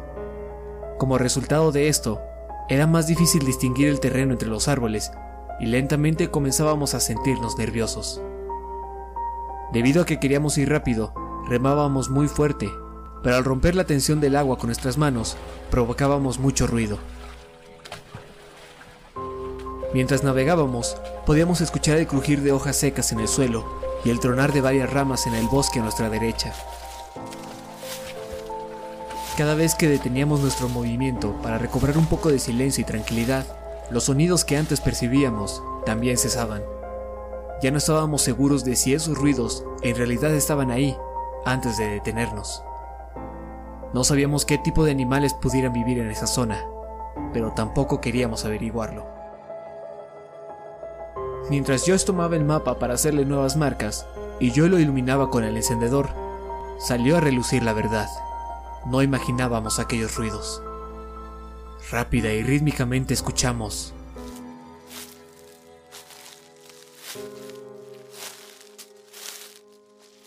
Lo que sea que se estuviese moviendo, parecía alejarse un poco, abriéndose paso a través del bosque, más allá de lo registrado en el mapa. Ya estaba demasiado oscuro como para poder distinguir algo. No estimamos bien el tiempo de luz que nos quedaba. Nervioso, Llamé a la intemperie. ¿Hola? Hubo un momento de tensión. Nos quedamos quietos sobre el agua. Ni siquiera podíamos respirar. El silencio fue interrumpido por una risa. ¿Hola? rió Josh. ¿Qué tiene de malo? Hola, señor monstruo del bosque. Sé que andas husmeando por ahí, pero ¿podrías contestar mi saludo? Hola. Entonces entendí lo estúpido que había sido. Cualquier animal que fuera el causante de los ruidos no contestaría. Si algo estaba ahí, obviamente no recibiríamos respuesta. Joyce continuó diciendo hola en un falsete agudo. ¡Hola! Y yo contesté tratando de hacer un grave. Hola. Hola, compañero. Hola, bip bop. Oh, hola. Uah. Seguimos jugando con nuestros saludos y estábamos a punto de dar vuelta a la balsa para irnos, cuando de los bosques emergió un hola. Sonó como una especie de susurro forzado, como si fuera el último aliento de alguien con un par de pulmones sin aire. Venía de la parte que aún no teníamos registrada en el mapa, la cual quedaba a nuestras espaldas, pues ya habíamos dado la vuelta y nos preparábamos para regresar. Lentamente me giré hacia la dirección del sonido, mientras desenfundaba una bengala. Quería ver qué había en ese lugar. ¿Qué estás haciendo? susurró Josh. Pero ya había encendido la pólvora. Conforme la meche comenzaba a lanzar chispas, tomé la estructura apuntando hacia el cielo. En realidad, nunca había usado uno de esos fuegos artificiales, por lo que solo imité lo que veía en películas. Un orbe verde y brillante salió disparado hacia las estrellas, para luego extinguirse rápidamente. No vi nada. Apunté un poco más abajo, hacia el horizonte frente a mí. Recuerdo varios destellos de distintos colores, pero no cuántos salieron disparados antes de que se extinguiera por completo. Una segunda esfera de luz roja salió disparada, justo por encima de los árboles, pero aún no alcanzaba a ver algo.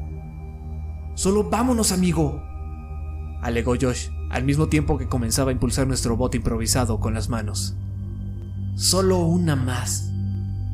Bajé el brazo otro poco, apuntando directamente hacia el bosque frente a mí.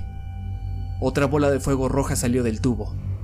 Viajó en línea recta hasta que colapsó contra un tronco, expandiendo brevemente su luz, iluminando un área más grande. Sin embargo, aún no veía nada. Tiré el tubo al río y vi que una pequeña esfera de luz intentaba salir de este, pero se ahogó rápidamente. Conforme avanzábamos en dirección a mi casa, escuchamos un ruido muy fuerte en los bosques. Los sonidos de hojas y madera rompiéndose eran más predominantes que nuestro chapoteo. Aquello que habitaba los bosques estaba corriendo. Por el pánico, agitamos nuestros cuerpos muy bruscamente contra la balsa y pude sentir cerca de mi pecho como una de las sogas se había soltado. Josh, con cuidado. Pero ya era muy tarde. Nuestra embarcación se deshacía bajo nosotros. No pasó mucho para que quedara completamente desarmada. Por separado, nos sujetamos de varios trozos de poliestireno, pero estos no eran lo suficientemente grandes como para albergar todo nuestro cuerpo, por lo que nuestras piernas quedaron expuestas a la fría agua de invierno. Josh, rápido. Le grité mientras señalaba una parte del río junto a él. Intentó nadar hacia donde le dije, pero hacía demasiado frío como para que lo hiciera velozmente, por lo que solo pudimos ver cómo el mapa flotaba, alejándose de nosotros. Eh, estoy congelado, amigo. Tartamudeó Josh. salgamos del agua. Nos aproximamos a la orilla, pero cada vez que intentábamos subir a tierra firme, Escuchábamos los mismos ruidos en el bosque, como si alguien se nos acercara, y desistíamos. Eventualmente, estábamos demasiado congelados y cansados como para seguir intentándolo. Pacientemente pataleamos hasta que encontramos nuestro muelle de siempre. Juntamos los restos de nuestro bote e intentamos ponerlos en una pila ya en tierra firme, pero la pieza sobre la que venía mi amigo se fue flotando en dirección al lago. Nos quitamos los trajes de baño rápidamente. Estábamos desesperados por ponernos ropa seca que nos protegiera del crudo clima. Me puse mis shorts, pero entonces noté que algo no andaba bien. Me giré hacia Josh y dije, ¿Dónde está mi playera? Él se encogió de hombros. No lo sé, quizás se cayó el río y se fue flotando hasta el lago. Le dije a Josh que fuera a mi casa, y si ya había regresado mi madre, le dijera que estábamos jugando a las escondidas. Tenía que encontrar mi playera. Corrí por detrás de las casas que estaban cerca de la orilla, intentando ver mi prenda por alguna parte. Creí que, si tenía suerte, también podría encontrar el mapa. Iba muy rápido, pues tenía que regresar a casa. Estaba a punto de darme por vencido, cuando mi concentración se vio interrumpida por un sonido que provenía de mis espaldas. Hola. Volteé bruscamente era la señora Maggie. Jamás la había visto salir de noche, y bajo esa iluminación lucía excesivamente frágil. Aquella calidez que siempre le envolvía parecía haberle sido arrebatada por el frío. No recordaba el verla ni una sola vez sin su sonrisa. Hola, señora Maggie. Oh, hola, Chris. Su sonrisa y calidez habían vuelto, a pesar de que sus recuerdos no. No sabía que eras tú ahí en la oscuridad.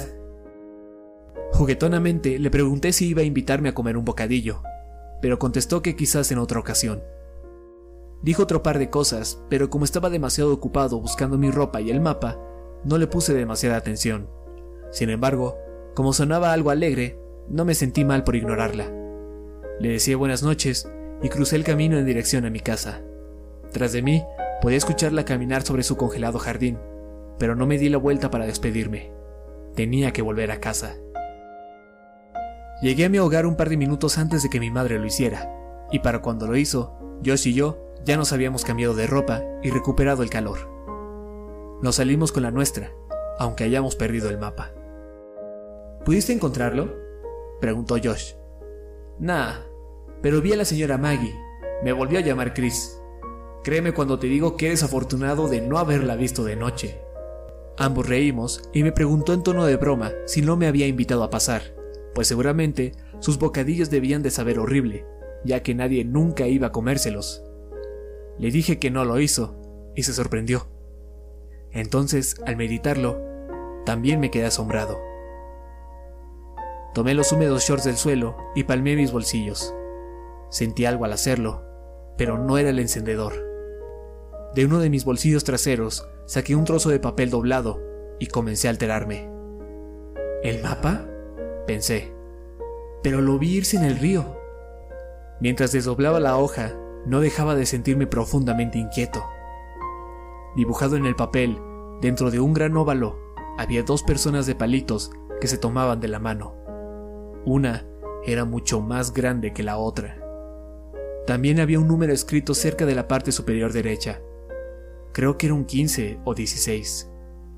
Nerviosamente le mostré el papel a Josh y le pregunté que si él lo había puesto en mi bolsa, pero dijo que no. Preguntó por qué me encontraba tan alterado por eso. Señalé a la persona más pequeña, quien tenía algo escrito a su lado.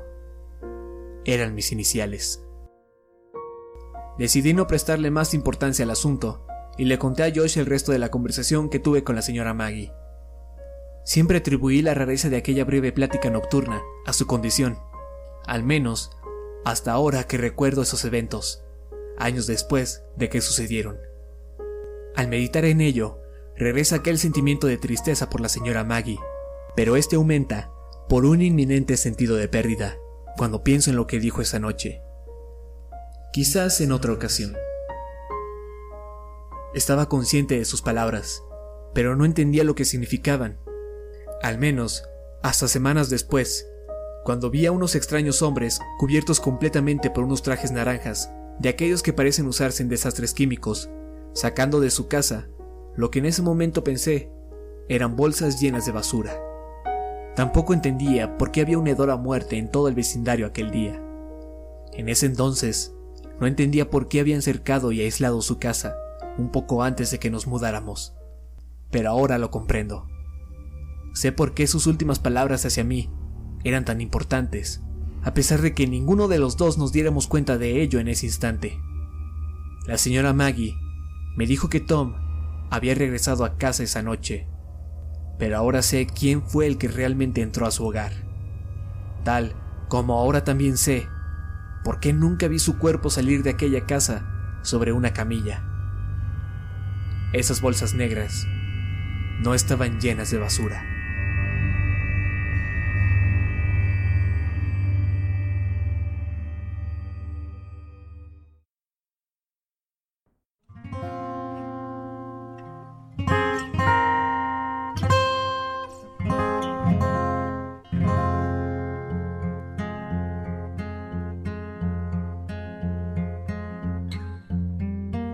He ocultado muchos detalles intencionalmente, pues temía que mis inquietudes influenciaran mi punto de vista de lo que en realidad pasó. Pero ya no tiene caso ocultarles más cosas. Para el final del verano entre el kinder y la escuela primaria, me enfermé de algo que denomino como gripe estomacal. Esta tiene todos los componentes de un resfriado común. Sin embargo, aquí vomitas dentro de una cubeta y no en el excusado, ya que estás sentado en este. Cuando tienes esta enfermedad, la expulsas de ambas salidas. Esto duró unos 10 días, pero justo antes de que me curara, me llegó un nuevo padecimiento, una infección de ojos. Mis párpados estaban tan pegados por la lagaña el primer día de infección que cuando desperté en la mañana creí que me había quedado ciego.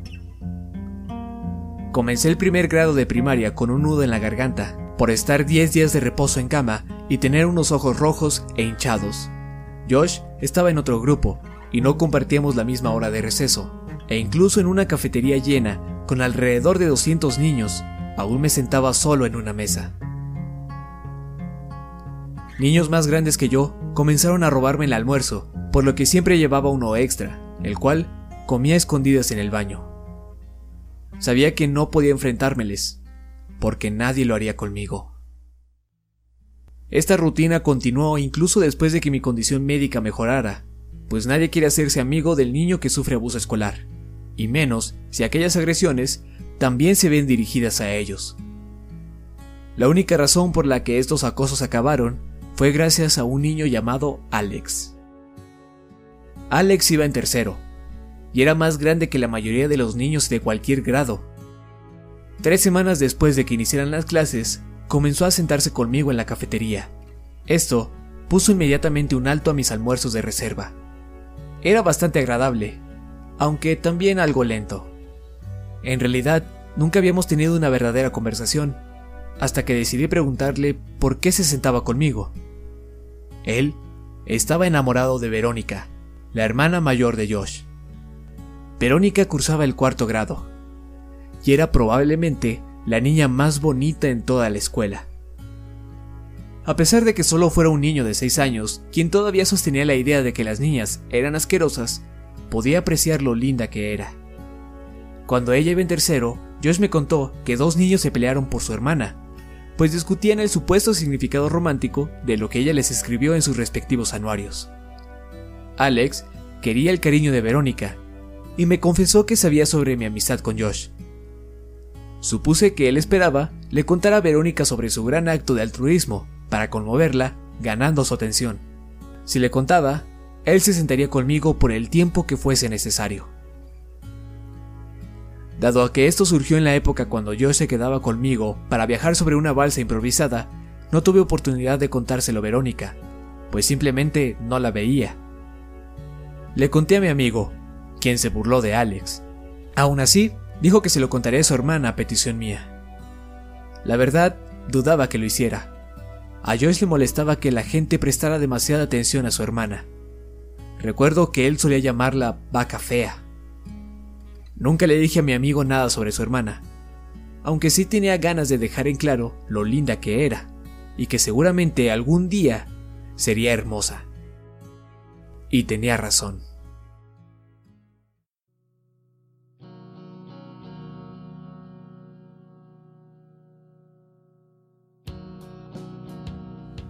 A los 15 años me encontraba viendo una película con unos amigos en un lugar al cual denominamos el cine sucio.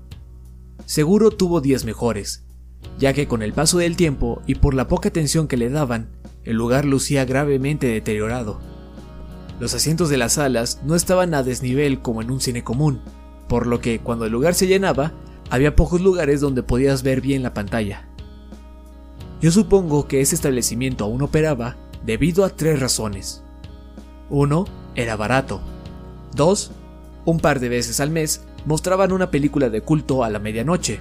Y tres, vendían cerveza a menores de edad durante esas funciones nocturnas. Fui a uno de estos eventos por las primeras dos razones.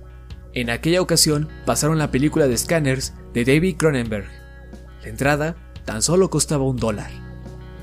Mis amigos y yo nos sentamos hasta atrás.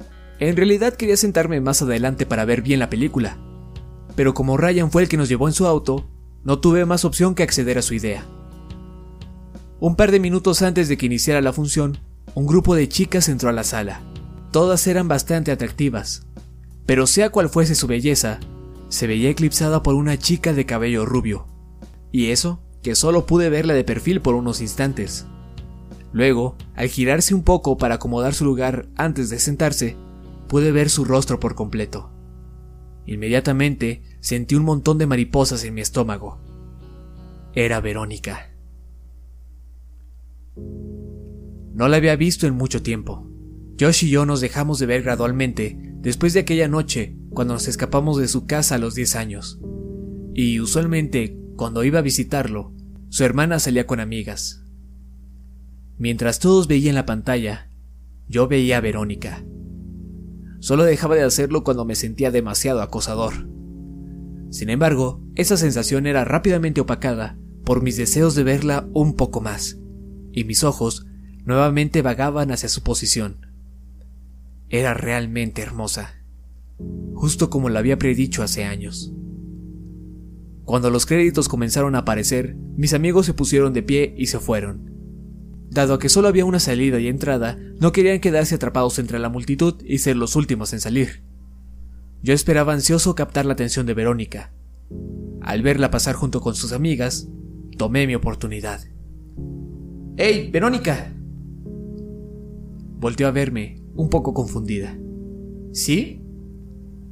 Me levanté de mi asiento y avancé hacia la luz que entraba por la puerta. Soy yo. Josh es un viejo amigo de cuando éramos niños. ¿Cómo... cómo has estado? ¡Ey! Eres tú, cierto. Ha pasado tanto. Luego les dijo a sus amigas que las alcanzaría en un momento. Sí, han pasado un par de años desde la última vez que me quedé a dormir con Josh. En fin, ¿cómo se encuentra él?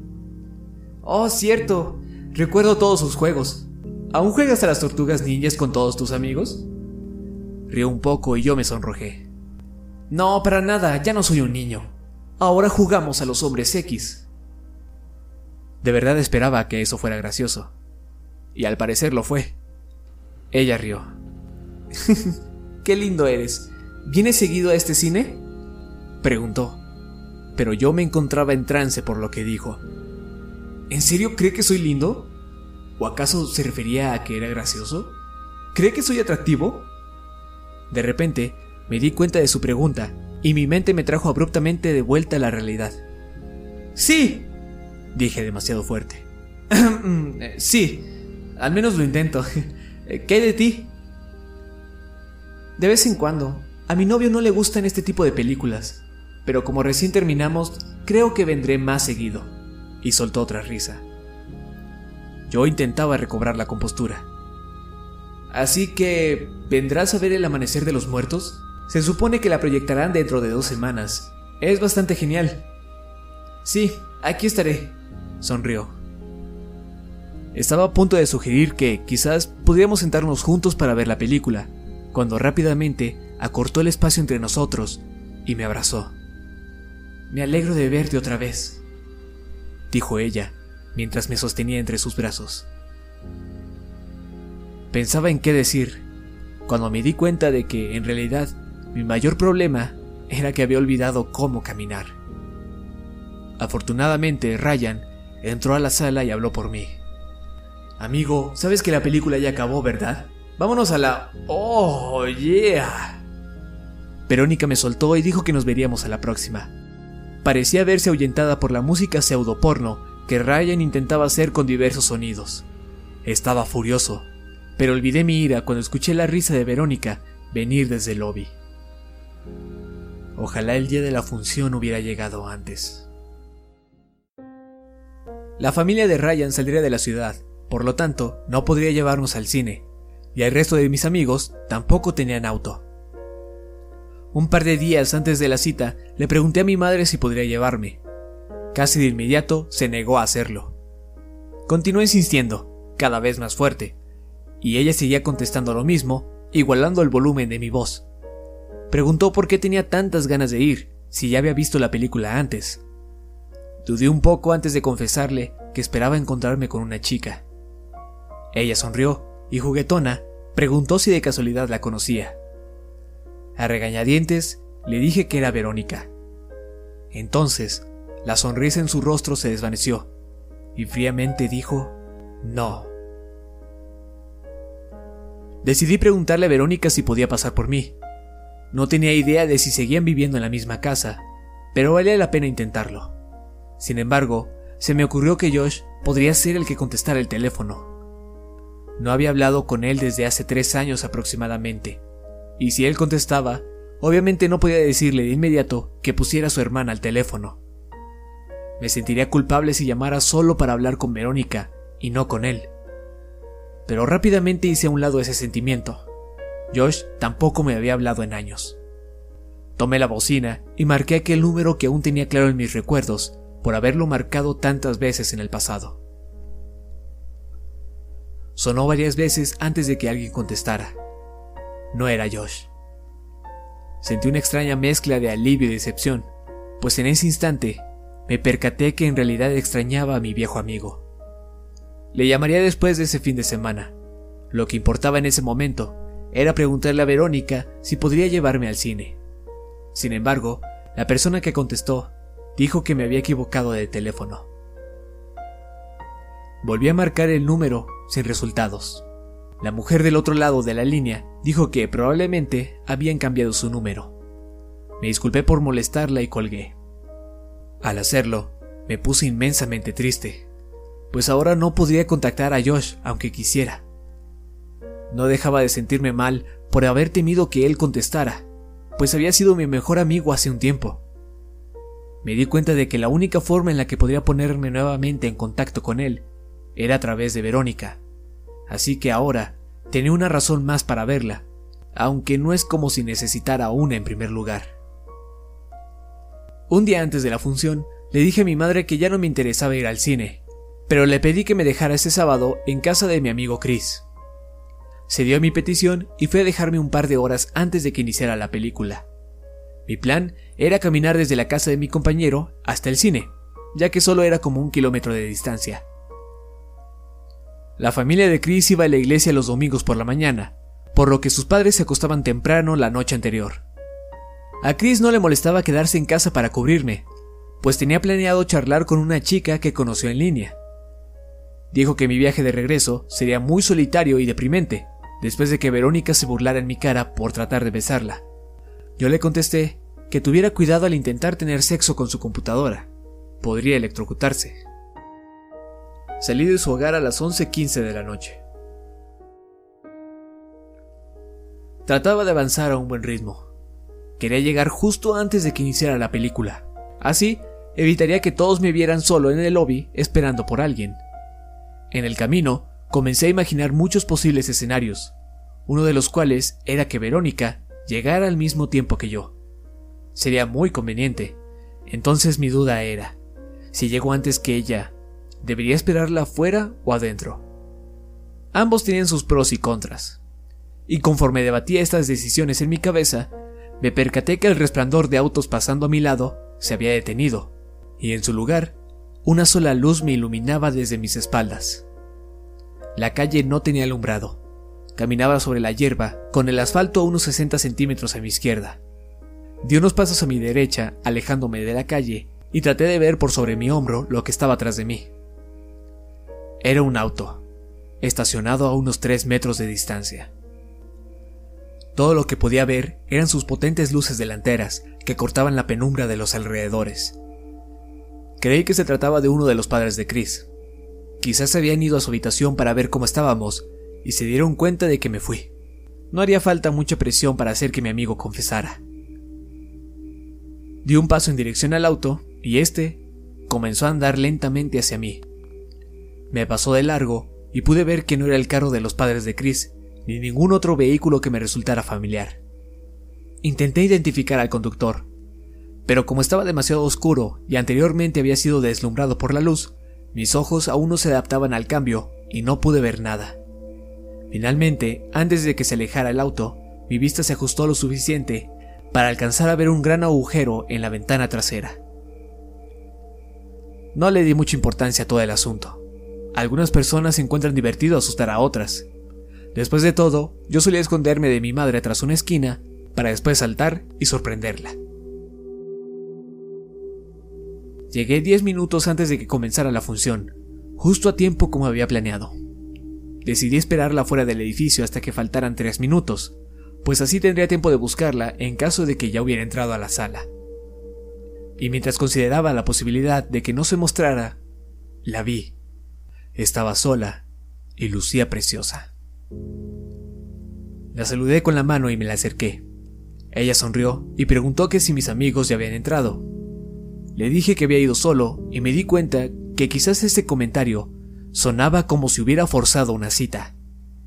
Pero a ella no pareció molestarle, ni el hecho de que ya había comprado su boleto. Al entregárselo, me dirigió una mirada de curiosidad y le dije, No te apures, soy millonario. Ella rió y entramos al cine. Compré palomitas y dos vasos de soda. Durante toda la película me preguntaba si sería buena idea el intentar agarrar palomitas al mismo tiempo que ella, de forma que nuestras manos se tocaran. Ella parecía estar disfrutando la función, y antes de que me diera cuenta, ya había terminado. No pasamos mucho tiempo dentro de la sala, ni en el lobby, pues como era función de medianoche, no faltaba mucho para que cerraran, por lo cual salimos al estacionamiento. El aparcamiento era algo grande, pues compartía su espacio con el de un centro comercial en bancarrota. Como aún no quería que acabara la velada, alargué nuestra conversación al mismo tiempo que caminábamos hacia el viejo negocio. Mientras perdíamos de vista el cine, dando vuelta a la esquina, vi que su auto no era el único en el estacionamiento. Había uno más. Este tenía un gran agujero en la ventana trasera. Mi inmediata inquietud se convirtió en comprensión. Tenía mucho sentido. El conductor de ese auto trabajaba en el cine, y seguramente al verme asumió que iba a la función de medianoche. Inyectarle un poco de terror real a un fan del horror parecía una jugada obvia.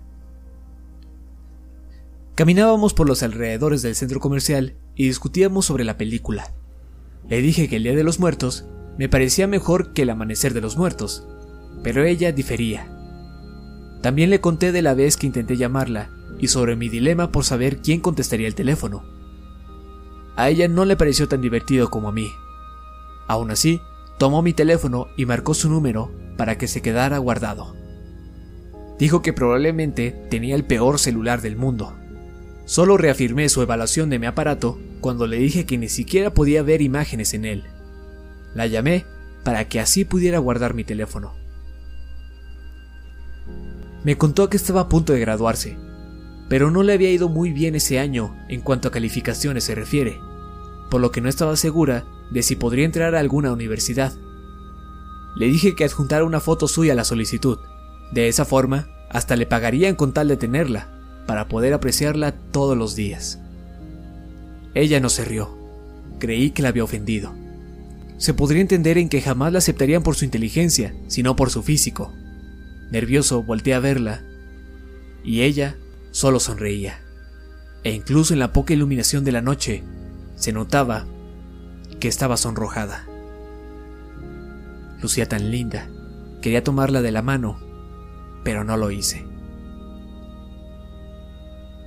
Mientras recorríamos el último lado del viejo negocio, casi de vuelta al cine, le pregunté por Josh. Respondió que no quería hablar de ello. Insistí un poco más.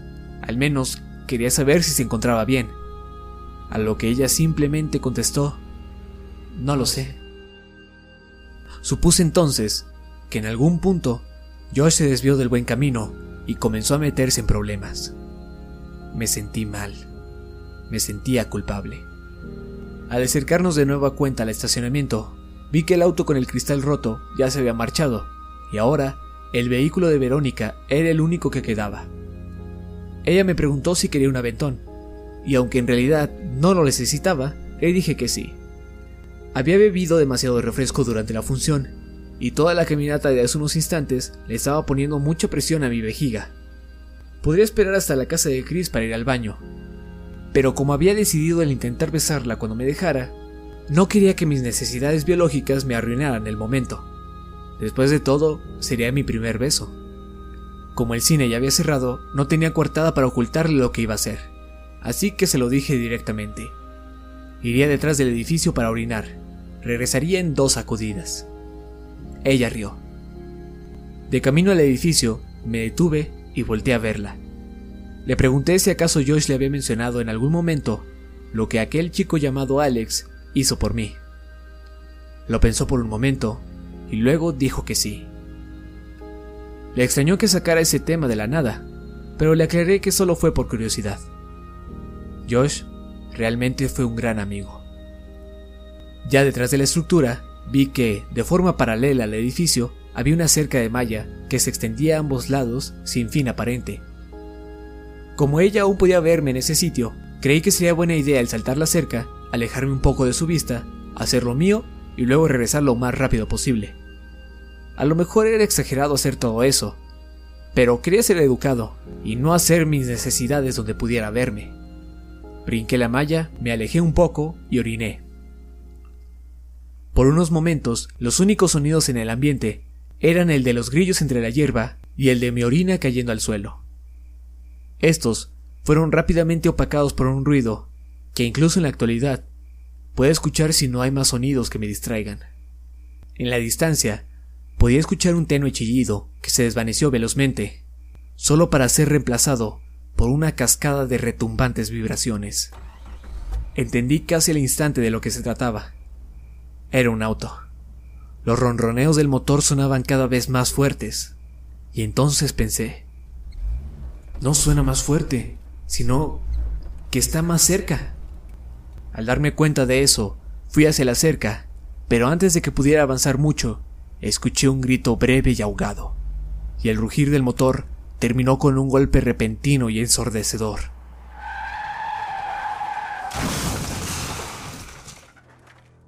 Comencé a correr, pero tan solo di unos tres pasos antes de que tropezara con una roca que me hizo caer rápida y fuertemente sobre la esquina de una silla que se encontraba ahí abandonada.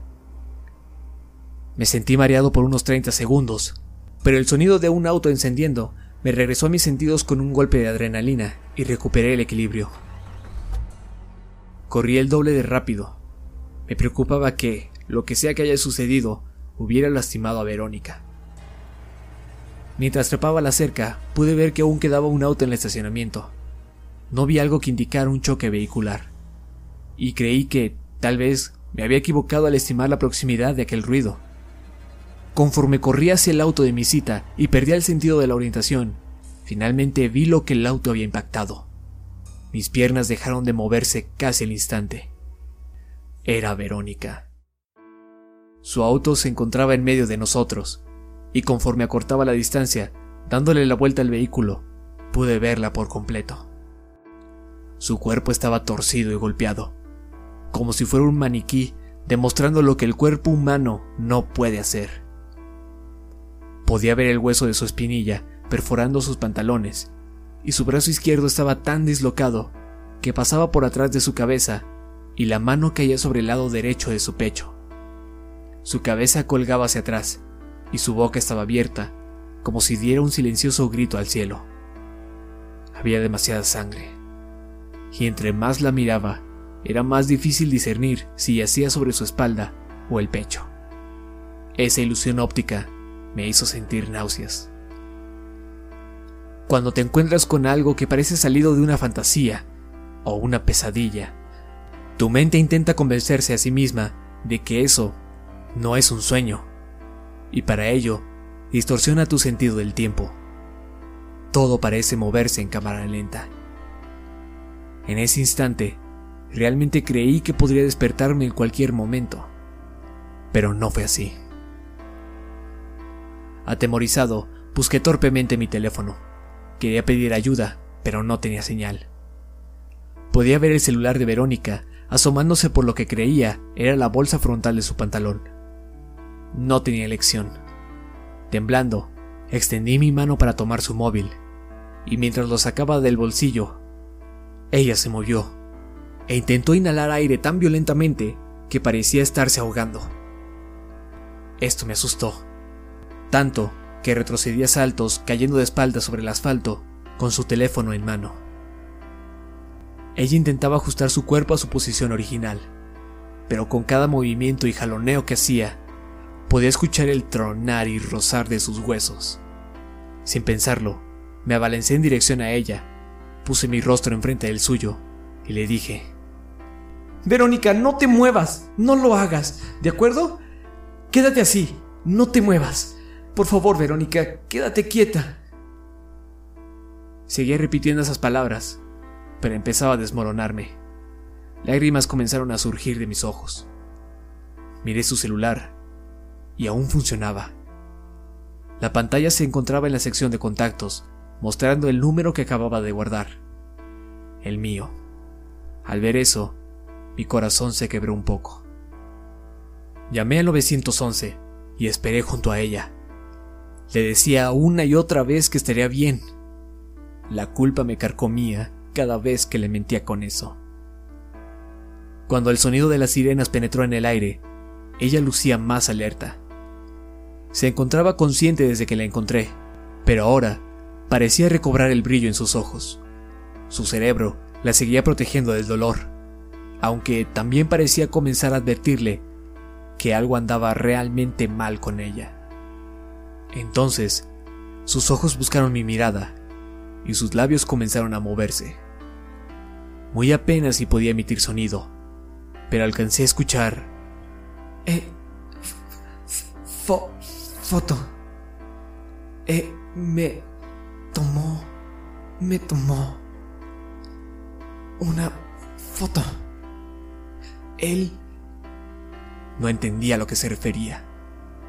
Solo le respondí con lo único que podía decir. Lo siento mucho, Verónica. Lo siento. Pude acompañarla en la ambulancia, donde finalmente perdió el conocimiento. Esperé en la habitación que habían reservado para ella. Aún tenía su móvil, por lo que lo guardé en su bolso, y llamé a mi madre desde el teléfono del hospital. Eran alrededor de las 4 de la mañana. Le dije que estaba bien, pero Verónica no. Maldijo varias veces, y luego dijo que venía en camino. Sin embargo, le advertí que no me iría del hospital hasta que Verónica saliera de cirugía. Dijo que iría al hospital de todas formas. Llegó y casi no intercambiamos palabras. Le dije que lamentaba el haberle mentido y contestó que hablaríamos de eso más tarde. Creo que si hubiéramos hablado más en ese momento, si le hubiera contado sobre cajas o la noche en la balsa, y si ella me hubiera contado más sobre lo que sabía, las cosas hubieran cambiado. Sin embargo, nos quedamos ahí sentados, en silencio. Me dijo que me amaba y que podría llamarla en cualquier momento para que me recogiera. Mientras mi madre se iba, los padres de Verónica entraron rápidamente. Su padre y mi mamá intercambiaron unas cuantas palabras. Parecía que hablaban de algo muy serio.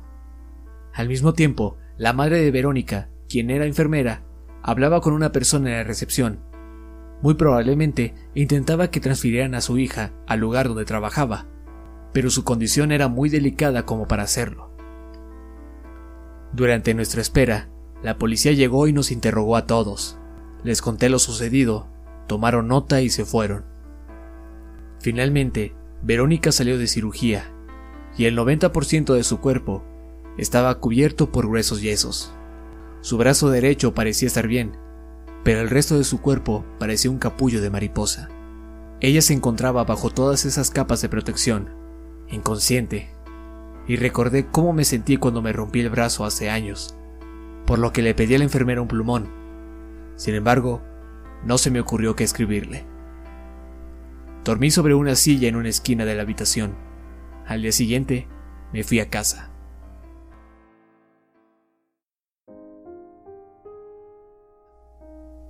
Fui a visitarla todas las tardes durante un largo tiempo.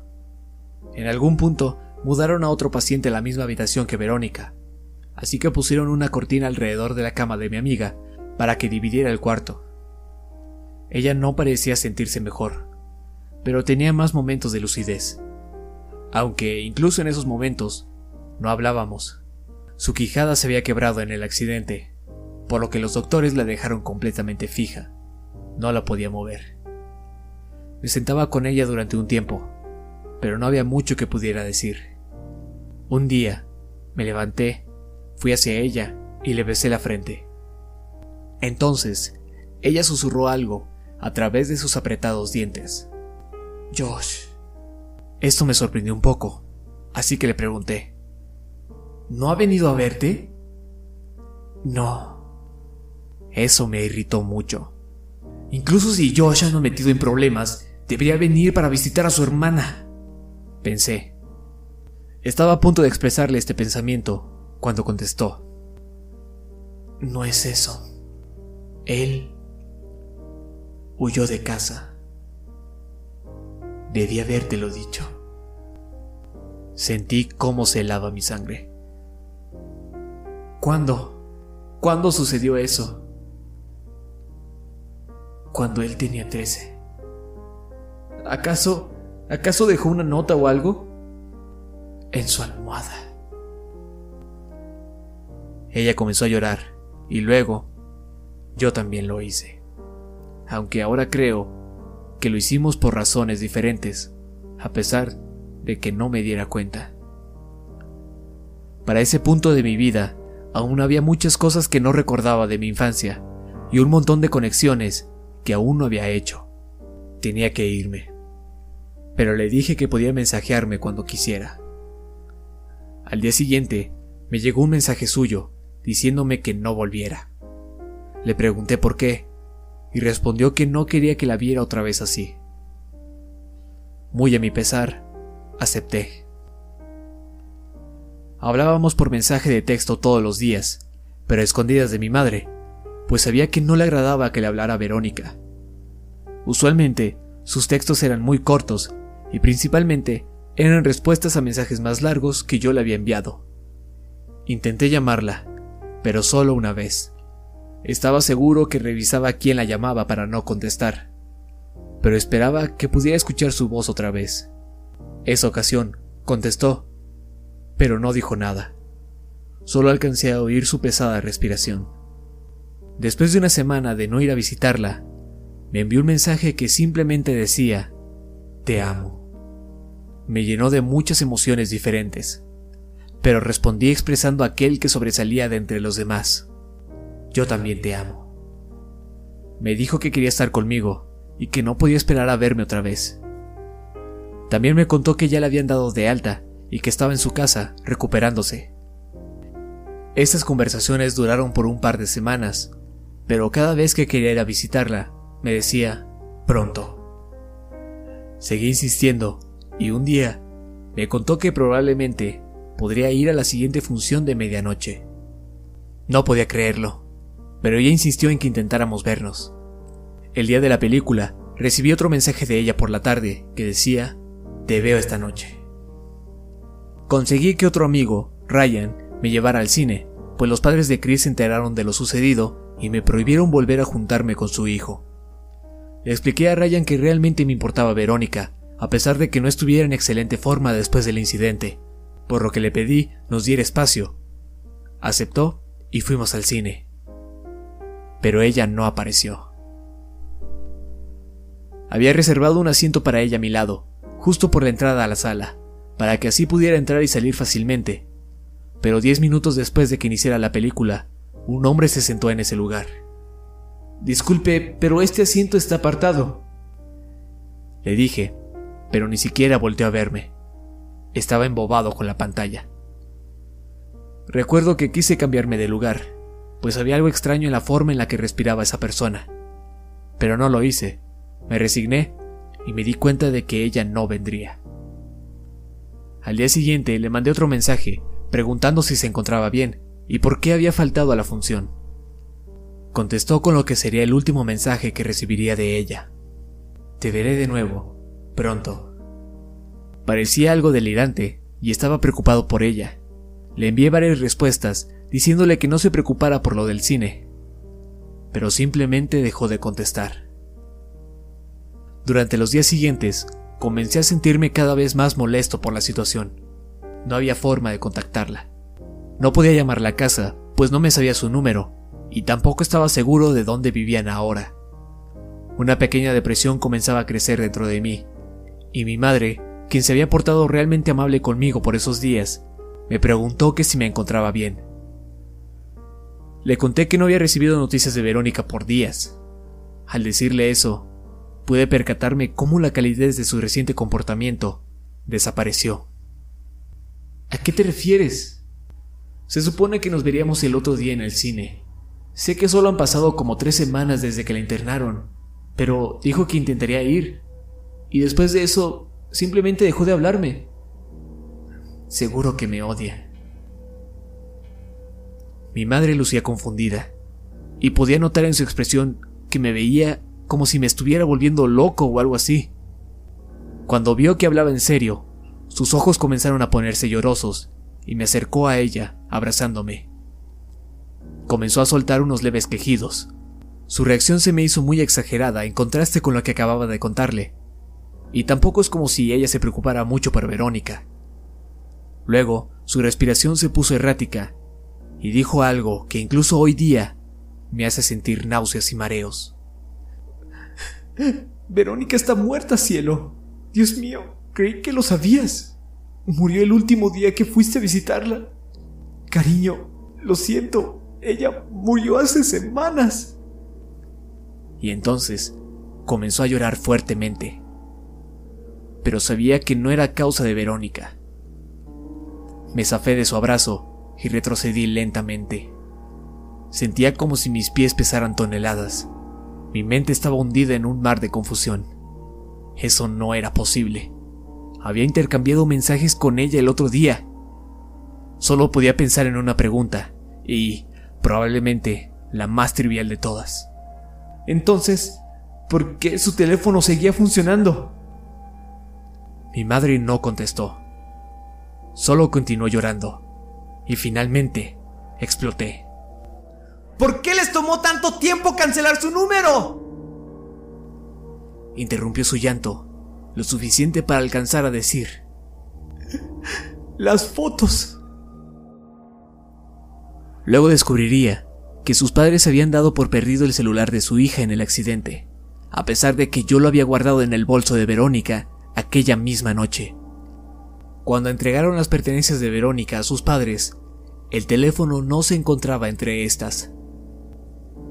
Tenían planeado contactar a la compañía de teléfonos al final de mes para desactivar la línea, pero recibieron una llamada informándoles de un pago pendiente por una enorme cantidad de fotos, cientos de ellas, que habían sido enviadas desde aquel celular extraviado. Fotos. Fotos que fueron enviadas a mi teléfono.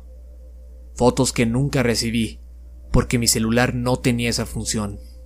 Más tarde, los padres de Verónica descubrieron que todas esas imágenes habían sido enviadas después de que falleciera su hija. Cancelaron la línea inmediatamente. Intento no pensar mucho en el contenido de aquellas fotos. Sin embargo, recuerdo que me preguntaba si yo aparecía en algunas de ellas. Seguramente sí. Cuando mi madre confesó y yo le grité, mi boca se puso seca y sentí un dolor punzante lleno de desolación mientras pensaba en el último mensaje que recibí de aquel teléfono. Te veré de nuevo. Pronto.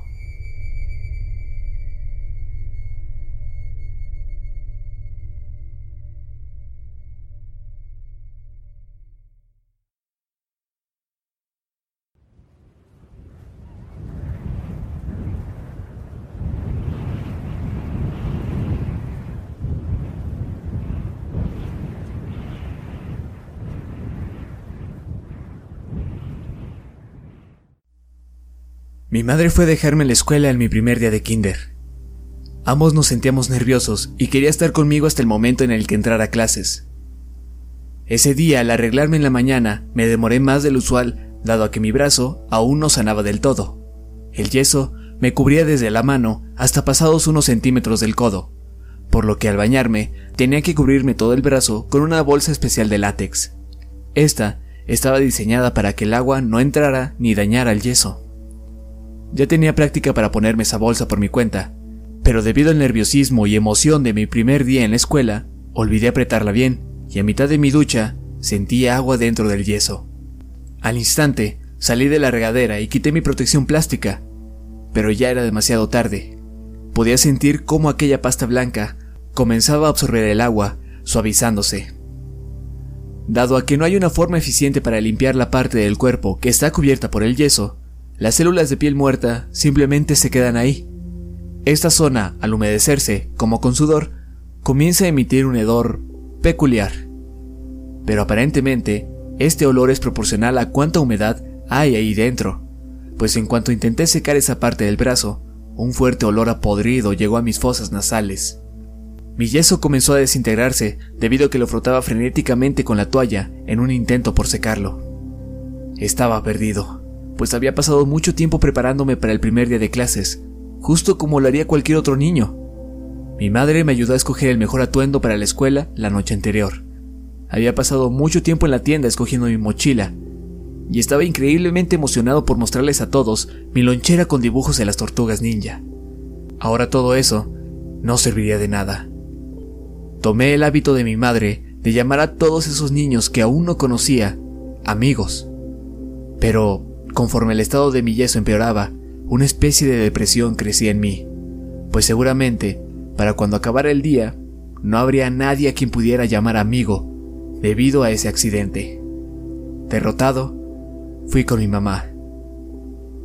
Tomó 30 minutos quitar la mayor parte de humedad, al mismo tiempo que intentábamos mantener firme lo que quedaba de mi yeso. Intentando solucionar el problema del hedor, mi madre cortó trozos de jabón y los deslizó dentro del yeso, Luego, con el resto, frotó la salida de este como si intentara sellar el olor. Para cuando llegamos a la escuela, los niños ya iniciaban la segunda actividad del día, así que fui puesto en un grupo que ya estaba completo. Sin embargo, como no conocía las reglas de dicha dinámica, me equivoqué tantas veces que mis compañeros se quejaron con la maestra, diciendo que por qué tenía que ir con ellos. Había llevado un marcador a la escuela con la esperanza de que alguien escribiera algo en mi yeso junto a la firma de mi madre. De repente, me sentí como un tonto por el simple hecho de haber llevado el marcador. En la escuela donde iba, los niños de kinder tenían el área de receso para ellos solos. Sin embargo, teníamos un límite de mesas en las cuales sentarnos, por lo que mínimo no me senté solo durante el almuerzo. Jugueteaba con los extremos deshilachados de mi yeso cuando un niño se sentó frente a mí. Me gusta tu lonchera, dijo él. Sabía que se estaba burlando de mí. Eso me hizo enojar mucho. En mi mente, aquella lonchera era lo único bueno que quedaba de mi día. No aparté la vista de mi brazo, aunque sentía como si algo quemara mis párpados. Eran las lágrimas que retenía fuertemente. Volteé para decirle al niño que me dejara en paz, pero antes de que pudiera pronunciar palabra, vi algo que me detuvo. Tenía la misma lonchera que yo. Reí. También me gusta la tuya. Creo que Miguel Ángel es el más cool de los cuatro, dijo él mientras imitaba mover unos chacos. Estaba a punto de decirle que prefería a Rafael, cuando tiró por accidente su cartón de leche sobre sus piernas. Me esforcé lo más que pude en no reírme de él, pues como apenas lo conocía, no quería ofenderlo. Aunque seguramente mi cara de esfuerzo era tan graciosa como su pequeño accidente, pues al verme, comenzó a reír primero. De la nada, dejé de sentirme tan mal con mi condición física, y creí que quizás a esta persona no le importaría. Solo entonces decidí probar mi suerte. ¡Hey! ¿Quieres firmar mi yeso? Mientras sacaba el marcador, me preguntó cómo fue que me rompí el brazo. Le conté que fue al caer del árbol más grande de mi vecindario. Él parecía impresionado. Vi cómo escribía su nombre con dificultad, y cuando terminó, le pregunté qué decía. Él contestó, Josh. A partir de ese día, siempre tomábamos el almuerzo juntos, y cada que podíamos, nos juntábamos en equipo para actividades escolares. Le ayudé con su caligrafía, y él se echó la culpa en una ocasión cuando escribí pedo en la pared con marcador permanente. Con el tiempo, llegaría a conocer a otros niños, pero creo que incluso en ese entonces, sabía que Josh era mi único amigo. Mantener una amistad fuera de la escuela a la edad de 5 años es más difícil de lo que la mayoría recuerda. El día que lanzamos nuestros globos, nos la pasamos tan bien que le pregunté a Josh si quería ir a mi casa al día siguiente para jugar. Dijo que sí, y que llevaría algunos juguetes. Le comenté que también podríamos ir a explorar o a nadar en el lago. Cuando llegué a casa, le pedí permiso a mi madre y ella accedió. Mi entusiasmo no tenía límites, hasta que me di cuenta de que no tenía forma de contactar a Josh. Pasé el fin de semana entero preocupado de que nuestra amistad se disolviera para el lunes. Cuando lo vi después del domingo, me sentí aliviado cuando me contó que tuvo el mismo problema, y se nos hizo gracioso. Otro día, esa misma semana, intercambiamos números telefónicos. Mi madre habló con el papá de Josh, y acordaron que el viernes después de clases, mi mamá pasaría por mí y mi amigo a la escuela. Nos alternamos de casa casi todos los fines de semana, y el hecho de que vivíamos muy cerca hacía todo mucho más sencillo para nuestros padres, quienes parecían siempre estar ocupados con sus trabajos. Al final del primer grado, me mudé con mi madre al otro lado de la ciudad, y estaba seguro de que mi amistad con Josh había acabado. Mientras viajaba en el auto de la mudanza, alejándome de aquella casa en la que crecí, sentí una gran tristeza, y sabía que no era solo por alejarme de aquel hogar, sino porque me despedía de mi amigo para siempre. Pero Josh y yo, para mi sorpresa y deleite, seguimos siendo muy cercanos. Aunque pasábamos la mayor parte del tiempo separados y de que solo nos veíamos los fines de semana, seguíamos siendo increíblemente parecidos conforme crecíamos. Nuestras personalidades eran casi idénticas, nuestros sentidos del humor se complementaban, y seguido descubríamos que independientemente comenzaban a gustarnos cosas nuevas. Incluso nuestra voz sonaba tan similar que cuando me quedaba con Josh, a veces él llamaba a mi madre por teléfono pretendiendo ser yo. Solía engañarla con frecuencia. Era algo impresionante. Mi mamá solía bromear con que la única forma en la que podía diferenciarnos era por el cabello. Él tenía el cabello rubio oscuro, como su hermana, y el mío era café oscuro y un poco rizado, como el de mi madre. Uno creería que aquello que separa a dos jóvenes amigos son cosas que están fuera de su control, como por ejemplo mudarse.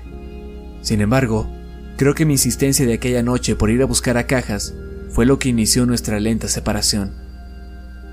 Una semana después de esa desventura, invité a Josh a mi casa para seguir con nuestra tradición, pero dijo que no tenía muchas ganas de salir. Y durante el transcurso de ese año, nuestras visitas disminuyeron. Comenzó con una salida cada semana, luego cada dos, luego una cada mes, y así sucesivamente. A la edad de 12, mi madre me preparó una fiesta. Sin embargo, no era una fiesta sorpresa, pues como no había hecho muchos amigos desde que me mudé, no sabía a quién invitar. Le dije que solo invitara a un montón de niños que apenas si conocía y que llamara a Josh para ver si quería venir. Al principio, él dijo que no estaba seguro de si podría asistir, pero el día antes de la fiesta, llamó para confirmar que iría. Estaba muy emocionado pues hace meses que no lo veía. La fiesta no estuvo nada mal. Mi mayor preocupación era que Josh y los otros niños no se agradaran, pero parecían llevarse bien. Aunque sorpresivamente, Josh se la pasó muy callado. No me llevó regalo y se disculpó por eso, pero le dije que no había problema. Yo me sentía alegre de poder verlo otra vez. Intenté entablar varias conversaciones con él, pero no duraban mucho le sucedía algo. Le pregunté cuál era el problema y que no entendía por qué ahora nuestra amistad se sentía tan incómoda. Nunca había sido así. Solíamos salir casi todos los fines de semana y hablar por teléfono de vez en cuando. Le pregunté qué nos había pasado. Él solo miraba hacia abajo. Entonces, volteó a verme y dijo, Te fuiste. En cuanto dijo eso, mi madre gritó desde la otra habitación que era hora de abrir los regalos. Forcé una sonrisa y fui hacia el comedor, donde me cantaron feliz cumpleaños. Había un par de cajas forradas y un montón de tarjetas con felicitaciones, pues casi todos mis parientes vivían fuera del estado. La mayoría de los regalos eran muy simples como para recordarlos, aunque recuerdo que Brian me dio un juguete con forma de serpiente de Mighty Max, el cual guardé por muchos años. Mi madre insistió en que abriera todas las tarjetas primero y agradeciera a quien me había dado algo, pues la Navidad pasada había abierto mis regalos tan desesperadamente que por accidente rompí las tarjetas que venían con ellos, haciendo imposible que supiera quién me había regalado cada obsequio. Separamos los que habían sido enviados por correo y los que habían entregado en persona. Así mis amigos no tendrían que verme abrir regalos de gente que jamás conocerían. Casi todas las tarjetas contenían un par de dólares, y aquellas enviadas por mis familiares traían más dinero. Una de las envolturas no tenía mi nombre escrito, pero como estaba en la misma pila, decidí abrirla. La tarjeta tenía un patrón floral muy genérico, y parecía que alguien más ya la había recibido como regalo. Ahora estaba siendo reciclada como mi obsequio. Sin embargo, me agradaba la idea de que alguien la estuviera rehusando, pues creía que las tarjetas eran tontas no valía la pena comprar una nueva. Tomé el regalo con cuidado para que no se cayera el dinero que contenía, pero lo único que se deslizó fue el mensaje que había sido impreso en la tarjeta. Te amo. Quien sea que fuese la persona que me había dado ese obsequio, no había escrito nada en él, solo había remarcado con lápiz varias veces aquellas mismas palabras. Reí un poco y dije, Cielos, gracias por tan increíble regalo, mamá. Me miró confundida y tomó la tarjeta. Dijo que no era de ella. Y lucía sorprendida cuando la pasaba frente a mis amigos, tratando de discernir quién había hecho tal broma. Todos se quedaron callados. Mi madre solo dijo, No te apures, cariño. Al menos ahora sabes que hay dos personas en este mundo que te aman. Y luego me dio un beso en la frente extremadamente largo, lo cual transformó el desconcierto de los niños en histeria. Todos carcajearon, así que cualquiera de ellos pudo haberlo hecho. Sin embargo, Mike parecía ser el que más fuerte reía. Para dejar de ser la burla y unirme a ellos, le dije a Mike que solo porque me había regalado esa tarjeta, no significaba que lo besaría más tarde. Todos reímos y al ver a Josh, vi que finalmente sonreía. Bueno, creo que ese fue el mejor regalo de todos, pero todavía te quedan unos cuantos. Añadió mi madre y deslizó otro obsequio frente a mí. Incluso mientras abría el presente, reprimí algo de risa por las bromas. Pero cuando vi lo que me habían regalado, ya no tenía por qué seguir aguantándome. Mi sonrisa desapareció mientras veía qué ocultaba aquella envoltura. Eran un par de walkie-talkies. ¿Y bien? Muéstraselos a todos. Los sostuve frente a mí, y todos parecían concordar en que era un buen regalo.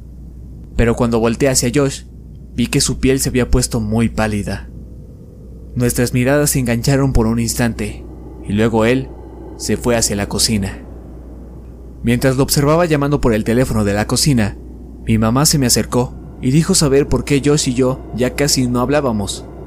Ella creía que era causa de que una de nuestras radios se averió ya hace tiempo, y consideró que los walkie-talkies serían un excelente regalo. Me sentí abrumado por el enorme cariño de mi madre, pero este sentimiento era fácilmente opacado por emociones traídas de vuelta gracias a oscuros recuerdos, aquellos que había intentado arduamente en olvidar. Cuando todos comían pastel, le pregunté a Josh a quién había llamado. Dijo que no se sentía muy bien, por lo que le pidió a su padre que lo recogiera. Entendí el por qué se quería ir, pero le dije que me hubiera gustado pasar más tiempo juntos. Le ofrecí uno de los walkie-talkies, pero con un ademán de mano dijo que no lo quería. Rechazado, dije, Bueno, gracias por venir, supongo. Espero volver a verte antes de mi próximo cumpleaños. Lo siento. Trataré de llamarte más seguido. De verdad que sí, contestó. La conversación se estancó mientras esperábamos a su padre en la puerta. Miré su rostro. Lucía realmente arrepentido por no haber puesto más de su parte en mantener nuestra amistad. Su estado de ánimo se reforzó por una idea que, al parecer, le surgió de la nada. Dijo que ya sabía qué regalarme de cumpleaños.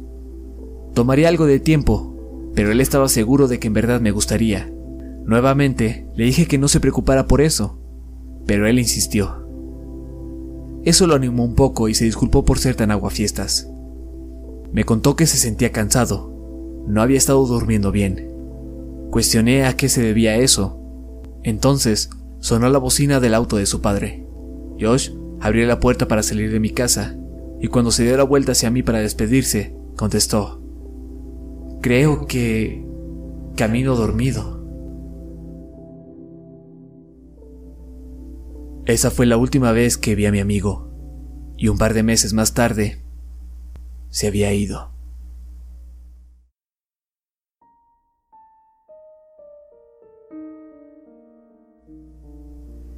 En estas últimas semanas, la relación que tengo con mi madre se ha puesto algo tensa por mis constantes intentos de saber más detalles sobre mi infancia. Seguido nos ocurría que, al intentar hablar de algo, no sabíamos cuál era el límite de la conversación, hasta verlo cruzado. Y tras nuestra última charla, creo que pasaremos el resto de nuestras vidas intentando reparar nuestros lazos como madre e hijo. Siempre se había esforzado mucho en protegerme, tanto física como psicológicamente. Pero creo que aquellas paredes que construyó a mi alrededor también protegían su estabilidad emocional. Mientras la verdad se asomaba la última vez que hablamos, podía escuchar cómo le temblaba la voz, lo cual atribuía a cómo se colapsaba su mundo. No creo que volvamos a hablar mucho, y aunque aún hay asuntos que no entiendo del todo, creo que ya sé suficientes cosas. Después de que desapareciera Josh, sus padres intentaron de todo por encontrarlo. La policía sugirió que llamaran a todos los amigos de su hijo y a los padres de estos.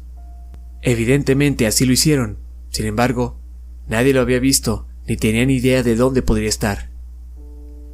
La policía fue incapaz de proveer información útil acerca del paradero de Josh, a pesar de que recibían varias llamadas anónimas de una mujer que insistía en que compararan esa desaparición con un caso de acoso que se había abierto hace casi seis años. Si la madre de Josh apenas si podía con la realidad después de que su hijo se desvaneciera, con la muerte de Verónica, perdió completamente la cordura. Ella había visto morir a muchas personas en su trabajo como enfermera, sin embargo, no importa lo mucho que le haya insensibilizado su profesión, nada pudo prepararla para la pérdida de su hija. Solía visitar a Verónica solo dos veces al día, antes de entrar a trabajar y cuando salía de, pues su hija estaba internada en otro hospital.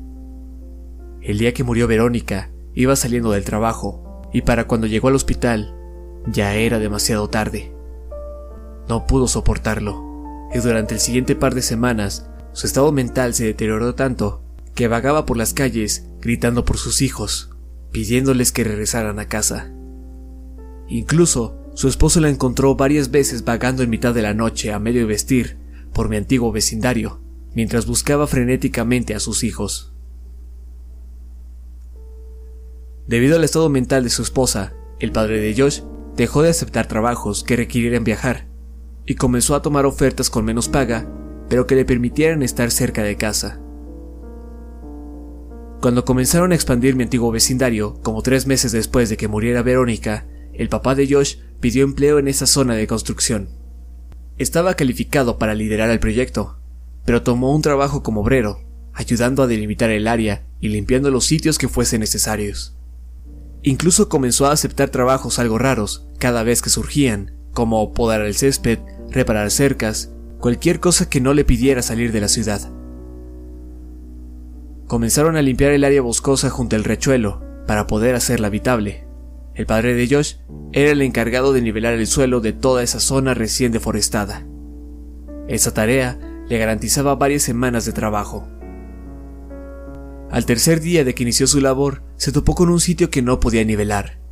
Cada vez que conducía su máquina sobre dicho pedazo de tierra, este continuaba siendo un poco más profundo que el suelo circundante. Frustrado, bajó de su aplanadora para inspeccionar el lugar. Se le ocurrió una solución muy sencilla, poner más tierra sobre esa zona, para que quedara pareja, pero sabía que eso no duraría para siempre. Tenía experiencia en el campo de la construcción, y sabía que las raíces de árboles recién talados tienden a descomponerse, debilitando varios puntos bajo el suelo, que luego se manifestarían si se construía encima de estos. Consideraba sus opciones y decidió cavar un poco con una pala. Si el problema era superficial, podría arreglarlo sin la necesidad de traer equipo más costoso. Y mientras mi madre describía tal lugar, yo sabía que ya había estado antes ahí, antes de que el terreno hubiera sido modificado y rellenado con tierra. Sentí como si mi pecho se contrajera. Cavó un pequeño hoyo, como de un metro de profundidad, hasta que su pala golpeó algo duro azotó varias veces la punta de la pala contra las gruesas raíces del suelo, con la esperanza de suavizarlas, hasta que, repentinamente, la herramienta por fin perforó aquella superficie. Confundido, hizo aún más amplio el agujero.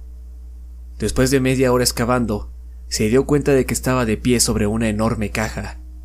Sus dimensiones, dos metros de largo y uno de ancho, y ésta se encontraba cubierta por una manta color café.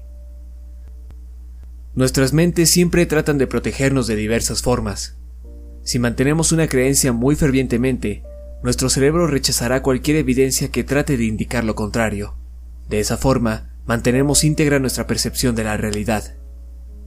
Hasta ese momento, en el agujero, a pesar de todos los presentimientos que tenía, a pesar de que una pequeña y sofocante parte de su ser comprendía qué era aquello que soportaba su peso, este hombre aún creía que su hijo seguía con vida. Cierto día, mi madre recibió una llamada a las seis de la tarde. Sabía de quién se trataba, pero no comprendía lo que decía. Sin embargo, lo que sí alcanzó a discernir de entre esas palabras tan alteradas la hizo salir de casa al instante. Aquí abajo. Ahora. Mi hijo, por favor. Dios. Cuando llegó, vio al padre de Josh, sentado sobre el suelo, petrificado, dándole la espalda al agujero. Sostenía la pala tan fuertemente con sus manos que parecía como si fuera a romperla en cualquier momento. Sus ojos lucían desprovistos de vida. No contestaba las palabras de mi madre, y solo reaccionó cuando ella, sutilmente, intentó quitarle la pala. Él deslizó lentamente su mirada hacia la de ella, y simplemente dijo, No lo entiendo, no lo entiendo. Repetía esto una y otra vez, como si hubiera olvidado el resto de su vocabulario. Mi madre lo escuchaba decir aquellas palabras incluso cuando lo dejó detrás de sí mientras intentaba asomarse al hoyo. Cuenta que desea el haberse arrancado sus ojos de las cuencas antes que haber echado un vistazo en aquel hueco. Le dije que sabía lo que estaba a punto de decir y que no tenía que continuar. Miré su rostro. Expresaba una inmensa desesperación y tristeza. Me hizo sentir nauseabundo. Tenía ganas de vomitar. Me di cuenta entonces de que ella supo todo esto y lo mantuvo oculto por casi 10 años, y ella esperaba el nunca tener que contármelo. Como resultado de su secreto, nunca pudo dar con las palabras adecuadas para describirme lo que vio, y ahora, sentado aquí mientras les cuento esto, sufro del mismo problema. Josh estaba muerto. Su rostro estaba retorcido por un horror tan inmenso que era como si toda la desesperación del mundo se viera reflejada en su cara. El olor de putrefacción se alzó de la cripta tomando a mi madre por sorpresa. Tuvo que taparse nariz y boca para no vomitar. Su piel lucía como si tuviera grietas. Una línea de sangre recorría estas líneas de su piel desde el rostro, donde parecía que se había estancado, manchando la madera alrededor de su cabeza. Sus ojos estaban entrecerrados y veían directamente al frente. Mi madre dice que no lucía como si llevara mucho tiempo de muerto. Por lo tanto, el tiempo no había sido capaz de borrar aquella expresión de terror e infinito dolor que ahora tenía marcada en su rostro. Era como si sus ojos estuvieran fijos en mi madre. Su boca abierta parecía lanzar una silenciosa pero tardía plegaria por ayuda. El resto de su cuerpo no era visible. Alguien más lo cubría. Él era enorme y yacía boca abajo sobre el cuerpo de Josh. Mientras la mente de mi madre luchaba con digerir lo que presenciaba, se dio cuenta de la peculiar posición en la que se encontraba aquel hombre. Estaba abrazando a Josh. Sus piernas, a pesar de estar rígidas por la muerte, se entrelazaban como lianas alrededor del otro cuerpo. Un brazo descansaba alrededor del cuello de Josh, de forma que sus cuerpos pudieran estar aún más cerca. Mientras el sol pasaba por encima de los árboles, su luz se reflejó en algo adherido a la playera de Josh. Mi madre alzó el cuello de su playera hasta su nariz para cubrirse del olor. Se agachó un poco para ver qué era aquello que reflejaba la luz, y cuando por fin pudo ver dicho objeto, sus piernas se dieron por la impresión y casi cae a la tumba. Era una foto. Una foto mía de cuando era niño. Mi madre respiraba con dificultad y retrocedía a tropezones hasta que chocó con el padre de Josh, quien permanecía inmóvil y con su mirada apartada del agujero. Ahora entendía por qué la había llamado, pero no fue capaz de contarle todo lo que sabía, aquello que había ocultado por tantos años. La familia de Josh nunca se enteró de aquella noche cuando desperté en los bosques. Sabía que ahora era su deber contarles ese suceso, pero hacerlo en ese momento no ayudaría en nada. Tomó asiento en el suelo, descansando su espalda contra la del padre de Josh. Entonces, él habló. No puedo decirle a mi esposa. No puedo decirle que nuestro pequeño... Interrumpió su discurso. Parecía atragantarse con las palabras hundió su humedecido rostro contra sus manos llenas de tierra. Ella no podría soportarlo. Después de un momento, él se puso de pie su cuerpo aún temblaba un poco y se arrastró débilmente a la tumba. Con un último suspiro, se detuvo al pie de la caja. El padre de Josh era un hombre alto y de complexión más o menos robusta, pero el hombre en la caja lo era mucho más. Se acercó al cadáver del hombre, lo tomó por el cuello de la playera y lo jaló muy fuertemente, como si intentara sacarlo del agujero con un solo tirón. Pero el cuello de tela desgastada se rompió y el cuerpo volvió a caer sobre su hijo. ¡Hijo de puta! Tomó al sujeto por los hombros y lo lanzó bruscamente hacia atrás, hasta que por fin se alejó de Josh, quedando en una posición muy extraña y perturbadora, como si estuviera sentado contra la pared del hoyo. Volteó a ver al extraño, y al hacerlo, retrocedió asustado, al mismo tiempo que decía, Oh Dios, oh Dios, no, no, no, no, no, no, no, por favor Dios, por favor, no. Entonces, en un impresionante esfuerzo, levantó por completo al hombre y lo lanzó fuera de la tumba. Fue en ese momento cuando ambos escucharon algo hecho de vidrio que rodaba sobre la madera. Era una botella. El padre de Josh se la entregó a mi mamá. Era de éter. Oh Josh, sollozó él. Mi chico, mi pequeño, ¿por qué hay tanta sangre? ¿Qué te hizo ese maldito? Mientras mi madre veía el rostro del desconocido, que ahora yacía boca arriba, se dio cuenta de que se encontraba frente a la persona que había acosado nuestras vidas por más de una década. Lo había imaginado cientos de veces, lleno de maldad, aterrador, y los llantos del padre de Josh confirmaban sus peores sospechas. Sin embargo, entre más observaba la cara de aquel desconocido, pensó que no lucía para nada como se lo había imaginado. Aquel era simplemente un hombre común y corriente. Y su expresión, ahora petrificada, era en realidad de serenidad. Las comisuras de sus labios estaban ligeramente torcidas hacia arriba. Estaba sonriendo. Aunque no era la sonrisa de un maníaco de alguna película o historia de terror, de un demonio o espíritu maligno. No, era una repleta de alegría o satisfacción, gozo, dicha. Era una sonrisa de amor.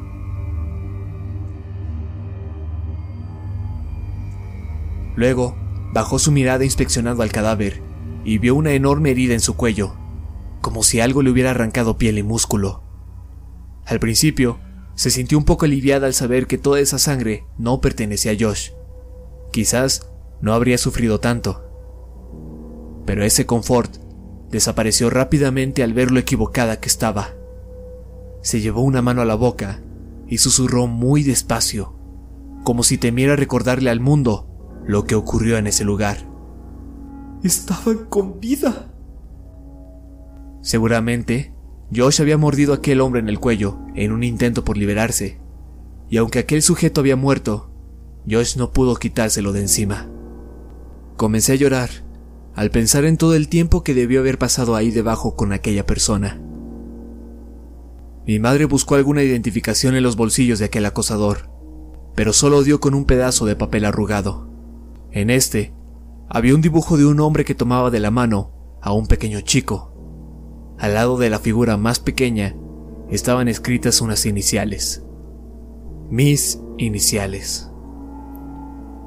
Me gustaría creer que mi mamá no recuerda bien esa parte de la historia, pero jamás estaré seguro. Mientras el padre de Joy sacaba a su hijo de la caja, mi madre escondió el papel en su bolsillo. Él seguía murmurando en silencio que el cabello de su hijo estaba teñido. Ella volteó a ver el cuerpo y vio que era cierto. Ahora era de un café oscuro. También notó que la ropa que llevaba puesta era demasiado pequeña para él. Después de que el padre de Josh pusiera a su hijo gentilmente sobre el suelo, comenzó a palmear delicadamente los bolsillos del cuerpo. Escuchó que algo se arrugaba.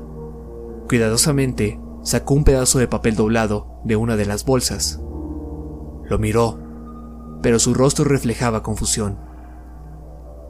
Sin emociones, se lo pasó a mi madre, pero tampoco reconoció el contenido de la hoja.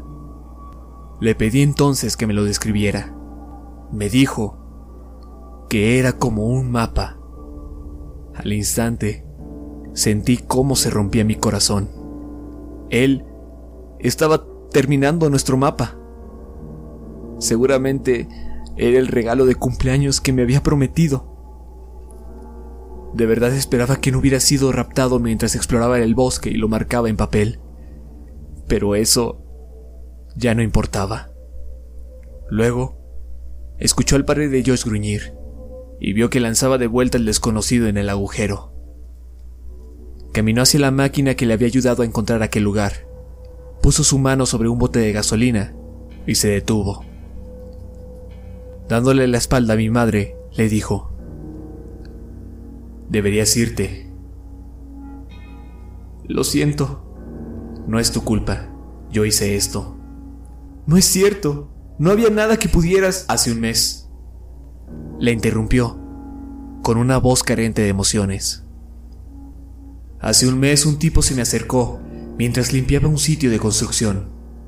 Me preguntó si quería ganar un poco de dinero extra. Y como mi esposa no trabaja por el momento, acepté.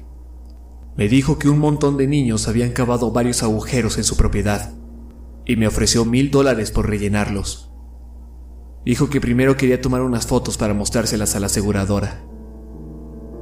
Si podía ir después de las 5 pm del día siguiente, sería perfecto. Creí que me estaba tomando el pelo, pues el terreno que mencionaba ya estaba en planes de ser limpiado, por lo que alguien más lo haría de todas formas. No creí que tuviera el dinero.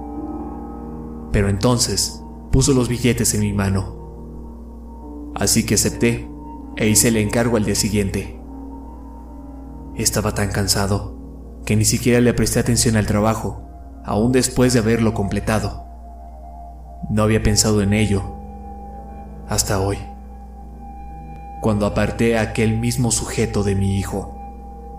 Apuntó con su brazo hacia el hueco y sus emociones comenzaban a desbordarse. Me pagó mil dólares para que lo enterrara con mi chico. Era como si el decirlo en voz alta lo forzara a aceptar lo sucedido. Cayó al suelo, sumido en lágrimas. Mi madre no sabía qué decir, solo se quedó ahí de pie en silencio. Finalmente, después de un tiempo que sintió como una eternidad, preguntó qué haría con Josh. Él no se quedará con este monstruo. Cuando finalmente mi madre llegó a su auto, volteó hacia el bosque y vio una columna de humo negro que se difuminaba contra el color ámbar del atardecer. Ella esperaba contra todo pronóstico que los padres de Josh estuvieran bien. Después de su historia, salí de la casa de mi madre sin mediar muchas palabras. Solo le dije que la amaba y que la llamaría pronto, aunque no sé cuánto tiempo sea ese pronto. Entré a mi auto y me fui. Ahora entendía por qué aquellos eventos de mi infancia simplemente se habían detenido hace muchos años. En la actualidad, como adulto, veo las conexiones que como niño ignoraba. Veía mis recuerdos como fotogramas del pasado, en lugar de ver la secuencia completa. Pensé en Josh, lo amaba en ese entonces, y aún lo amo. Lo extraño, y ahora más que nunca al saber que jamás volveré a verlo. Desearía haberlo abrazado la última vez que nos vimos. Pensé en los padres de Josh, en todo lo que habían perdido y lo rápido que sucedió esa pérdida. Ellos no saben de mi conexión con todo esto. Aún así, sé que no volveré a verlos a los ojos. No podría hacerlo. Pensé en Verónica. Solo pude llegar a conocerla de verdad durante muy poco tiempo. Pero en esas semanas tan escasas, creo que en realidad llegué a amarla. Pensé en mi madre. Me había protegido tan arduamente durante tanto tiempo. Era muchísimo más fuerte de lo que yo jamás seré. Trato de no pensar en el hombre y en lo que hizo con Josh por más de dos años. Pero más que nada, pienso en Josh. A veces desearía que jamás se hubiera sentado conmigo en el kinder. Que yo nunca hubiera conocido lo que es tener un amigo de verdad. En ocasiones, me gusta imaginar que está en un mejor lugar. Pero es solo una fantasía. Y estoy al tanto de ello. El mundo es un lugar cruel. Y es peor a causa del hombre. Jamás se haría justicia para mi amigo. No habría ninguna confrontación final. Nada de venganza. Hace casi una década que todo acabó para todos. Excepto para mí. Te extraño, Josh. Lamento tanto que me hayas escogido como compañero. Pero siempre atesoraré y apreciaré inmensamente todos mis recuerdos contigo. Éramos exploradores. Éramos aventureros. Éramos amigos.